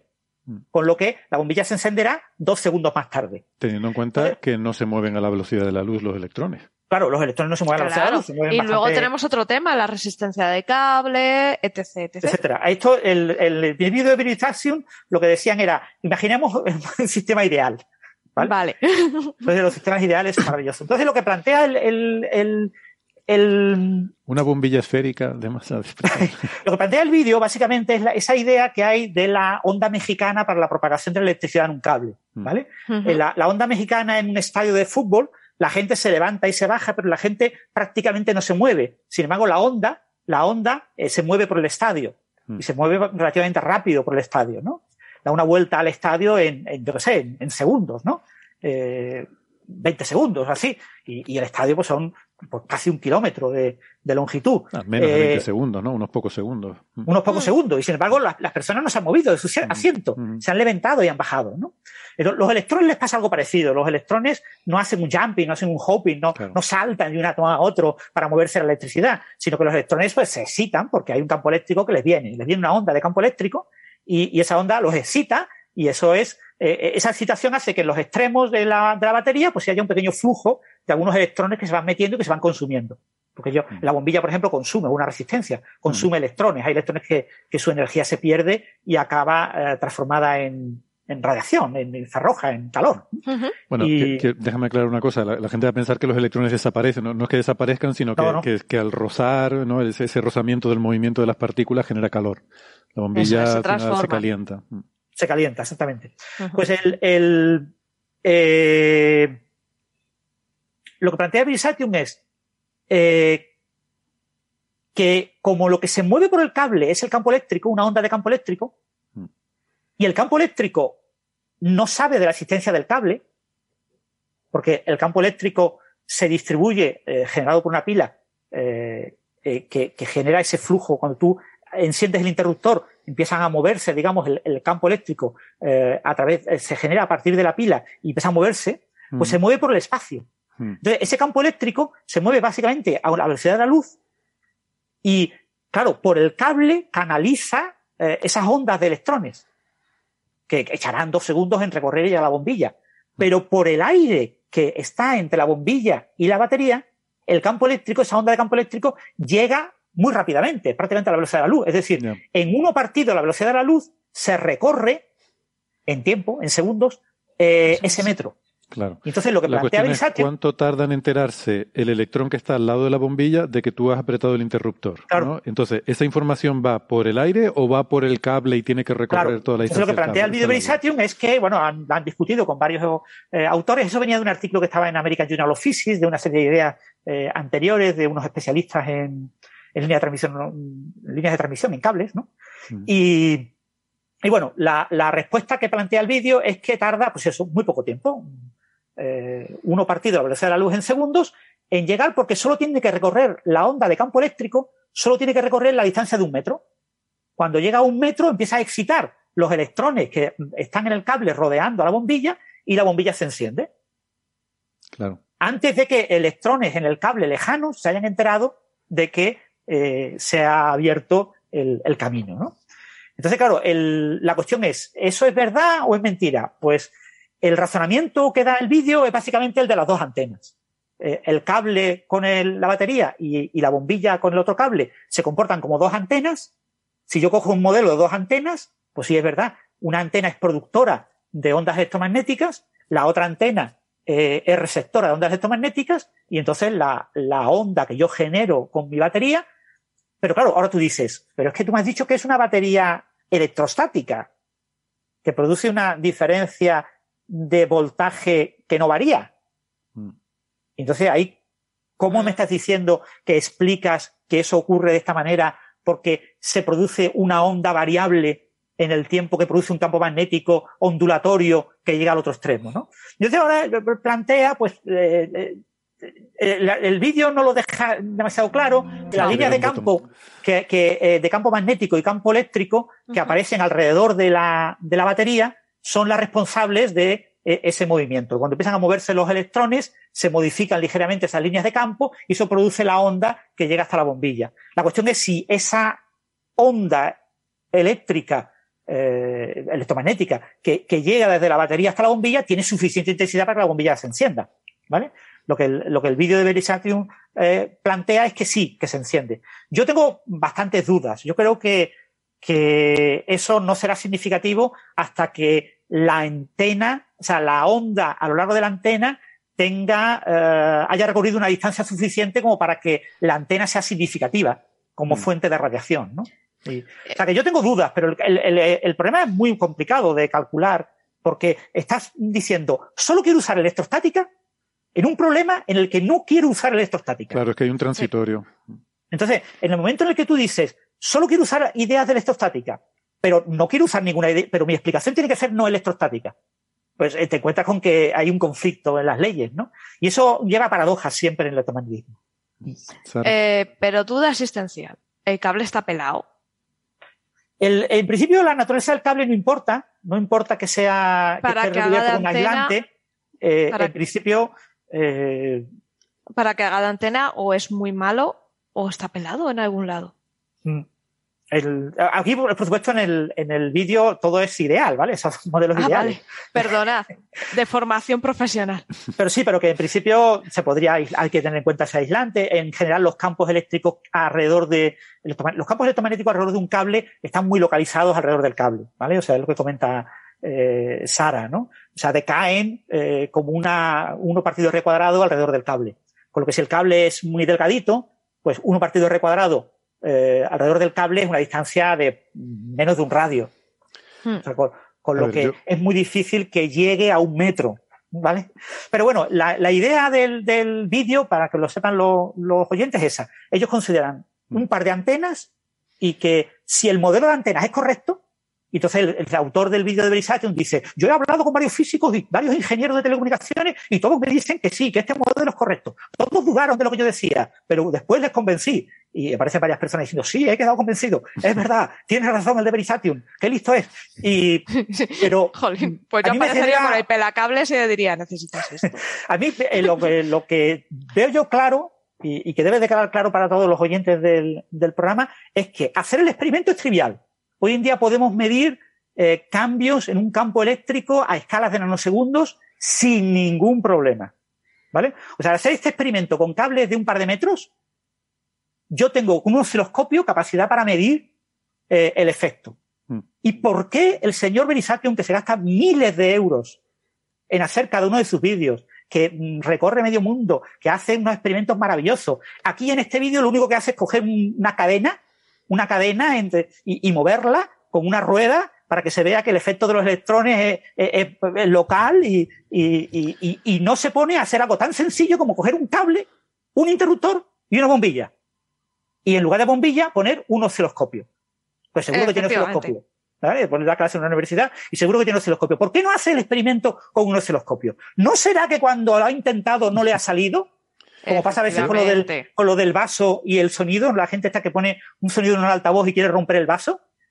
Y pues es extremadamente difícil hacer eso, sobre todo porque el vaso tiene que ser muy bueno, de muy buena calidad el vidrio, y además tú tienes que obtener la frecuencia de resonancia muy bien. Entonces, es un experimento que todo el mundo dice, eso es trivial, cualquiera lo hace. Una cantante de ópera es capaz de hacerlo, sí, una cantante de ópera, pero tú no eres capaz de hacerlo con tu generador de sonido. ¿Por qué? ¿Porque eres muy tope? No, porque es muy difícil ajustar bien las cosas. Entonces, en este experimento es extremadamente difícil ajustar bien las cosas y con toda seguridad el resultado, lo habrá probado, le sale completamente distinto a lo que dice en el vídeo. Pero como pasa en muchos vídeos de Verisatium, y yo no tengo nada en contra de él, lo admiro y lo considero un gran divulgador y tiene muchos millones de seguidores y, vive de esto, que está muy bien, que poder ganar billetes con esto. Esto es un vídeo de una empresa de, enchufes. O sea, a él le pagan todos los vídeos empresas, entonces... Espacio patrocinado por... Es una, una empresa que te pone, pones los enchufes en casa que con un pequeño transmisor que se conecta al móvil. Entonces tú con tu móvil puedes encender y apagar los enchufes de casa. Entonces eso es lo que vende el vídeo. Entonces la empresa le ha pagado para que haga un vídeo de cosas de enchufes y él se le ha ocurrido lo de la bombilla y lo de... Y entonces el argumento es un argumento muy... Bueno, eh, sí, son dos antenas, pero mm, lo que yo no veo es... Eh, eh, la parte. Después él habla también de corriente alterna. No, si ponemos corriente alterna en la pila, si la pila genera corriente alterna, pues también se verá la bombilla vibrando. digo, pues, haz el experimento. Es que es tan trivial como hacer el experimento. Si no ha hecho el experimento, casi con toda seguridad es porque lo ha intentado y no le ha salido.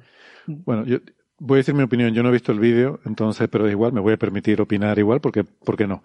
Eh, eh, vamos a ver, esto depende lo, que suele pasar con estas cosas, y, yo creo que Francis lo apuntaba antes, es que cuando tú hablas de un circuito eléctrico, normalmente hablamos de idealizaciones que no se pueden hacer en la práctica. Y una de ellas es una batería que suministra hmm. una diferencia de potencial constante. Entonces, pero el concepto que tenemos en mente cuando ponemos una batería en un circuito eléctrico es que entre dos puntos del circuito la batería me produce una diferencia de potencial. Entre esos dos puntos, no entre el resto del espacio. O sea, la batería no altera el potencial en el resto del espacio. Eso es el punto de partida eh, con el que trabajamos cuando uno hace circuitos eléctricos.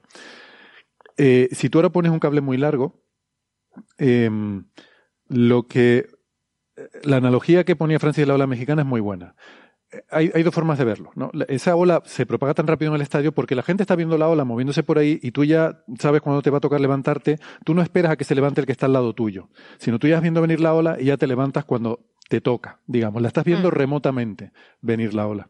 Este sería el equivalente a que tú veas el campo electromagnético eh, perturbarse por el, por el aire. Entonces la bombilla que está ahí cerquita lo ve perturbarse y ahora me toca perturbarme, ¿no?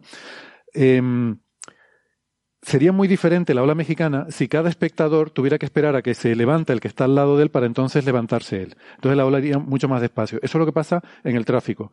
Cada, cuando hay un semáforo que se pone en verde, un coche se mueve, entonces cuando el coche delante se ha movido es cuando el coche que está detrás empieza a moverse. ¿Vale? Es decir, Menos si vives en Madrid, que antes de que se encienda el semáforo ya, estás pitando y ya estás arrancando. sí, pero bueno, ese sería el otro caso, ¿no? Entonces hay dos casos. Uno en el que la propagación es local, es decir, solo cuando se mueve el que está al lado tuyo te mueves tú, eh, sientes que te toca moverte, y la propagación remota, que es la de la ola, que es cuando tú ves, estás viendo la ola por allí y ya sabes cuándo te va a tocar y sincronizas tu movimiento con el que tú esperas que, que, que te toque, ¿no?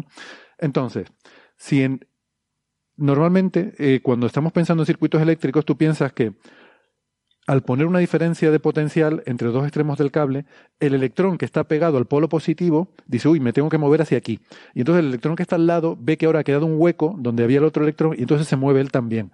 Y entonces el siguiente ve el hueco y se mueve él también. Entonces esa propagación sería a través del cable y estaría asociada con que cada electrón se va moviendo cuando queda un hueco vacante al lado suyo y esa carga es la que hace que el electrón se mueva.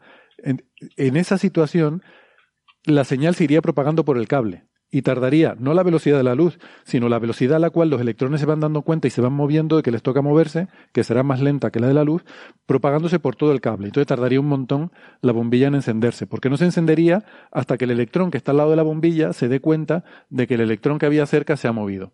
Esa sería una, una situación.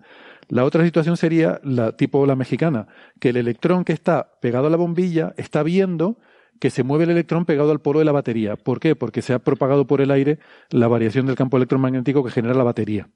Y entonces pasaría lo que dice el vídeo de Veritasium. A mí me parece que lo, para ser consistente con las reglas que estás poniendo, que es que sea como en un circuito eléctrico, no podría haber esa propagación por el aire. Tendría que ser a través del cable. La batería que yo pongo, o sea, si, si yo pongo una batería de con 2000 voltios de diferencia de potencial y yo me pongo al lado, no me debería dar calambre. Se supone que esa batería solo genera esa diferencia entre los bornes de la batería. ¿Vale? Entre los extremos del cable. Y no en el espacio circundante, porque si no, si yo me acerco a una batería, notaría un, un voltaje y me daría corriente, ¿no? Eh, entonces, yo lo veo A ver, así. si se ha, a ver si se ha despistado y se le ha colado un condensador entre medias. Claro, es que eso no es una batería, es un condensador, eso ya es otra Eh, cosa. También hay que recordar que los cables no existen como cables ideales, en la realidad los No. cables tienen impedancia. ¿vale? O sea, se comportan como un condensador, una inductancia y una resistencia. Las tres cosas.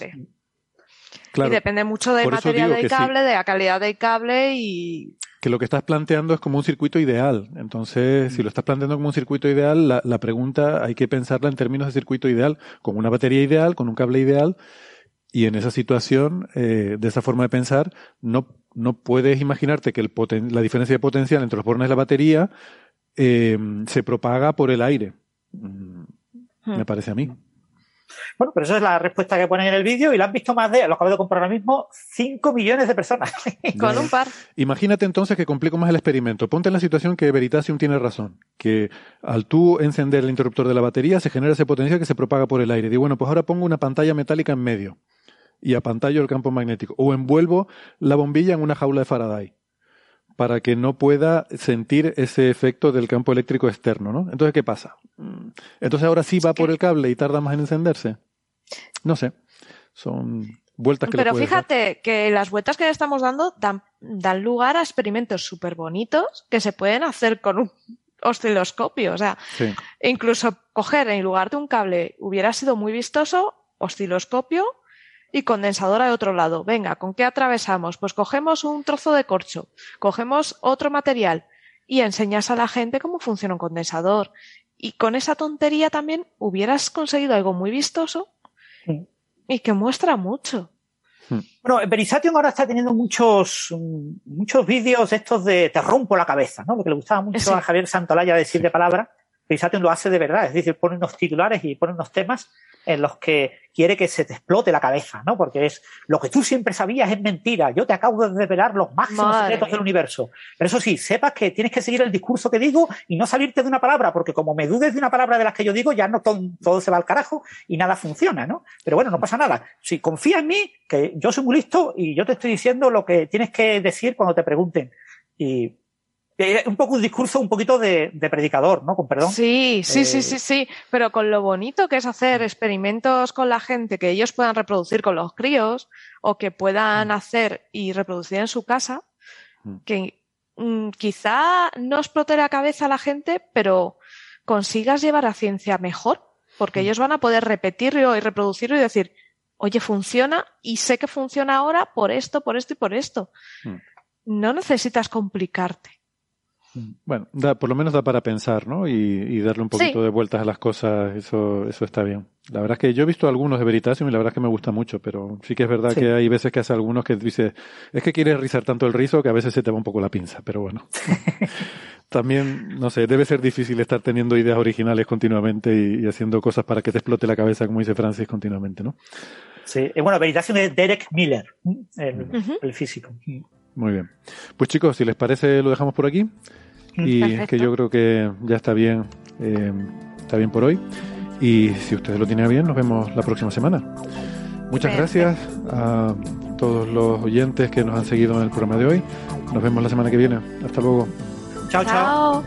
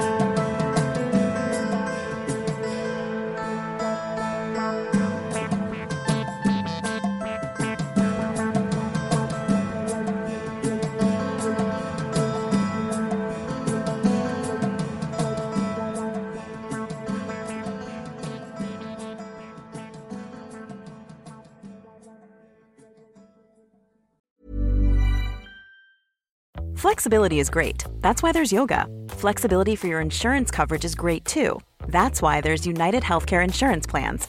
Underwritten by Golden Rule Insurance Company, United Healthcare Insurance Plans offer flexible, budget friendly coverage for medical, vision, dental, and more. One of these plans may be right for you if you're, say, between jobs, coming off your parents' plan, turning a side hustle into a full hustle, or even missed open enrollment. Want more flexibility? Find out more about United Healthcare Insurance Plans at uh1.com.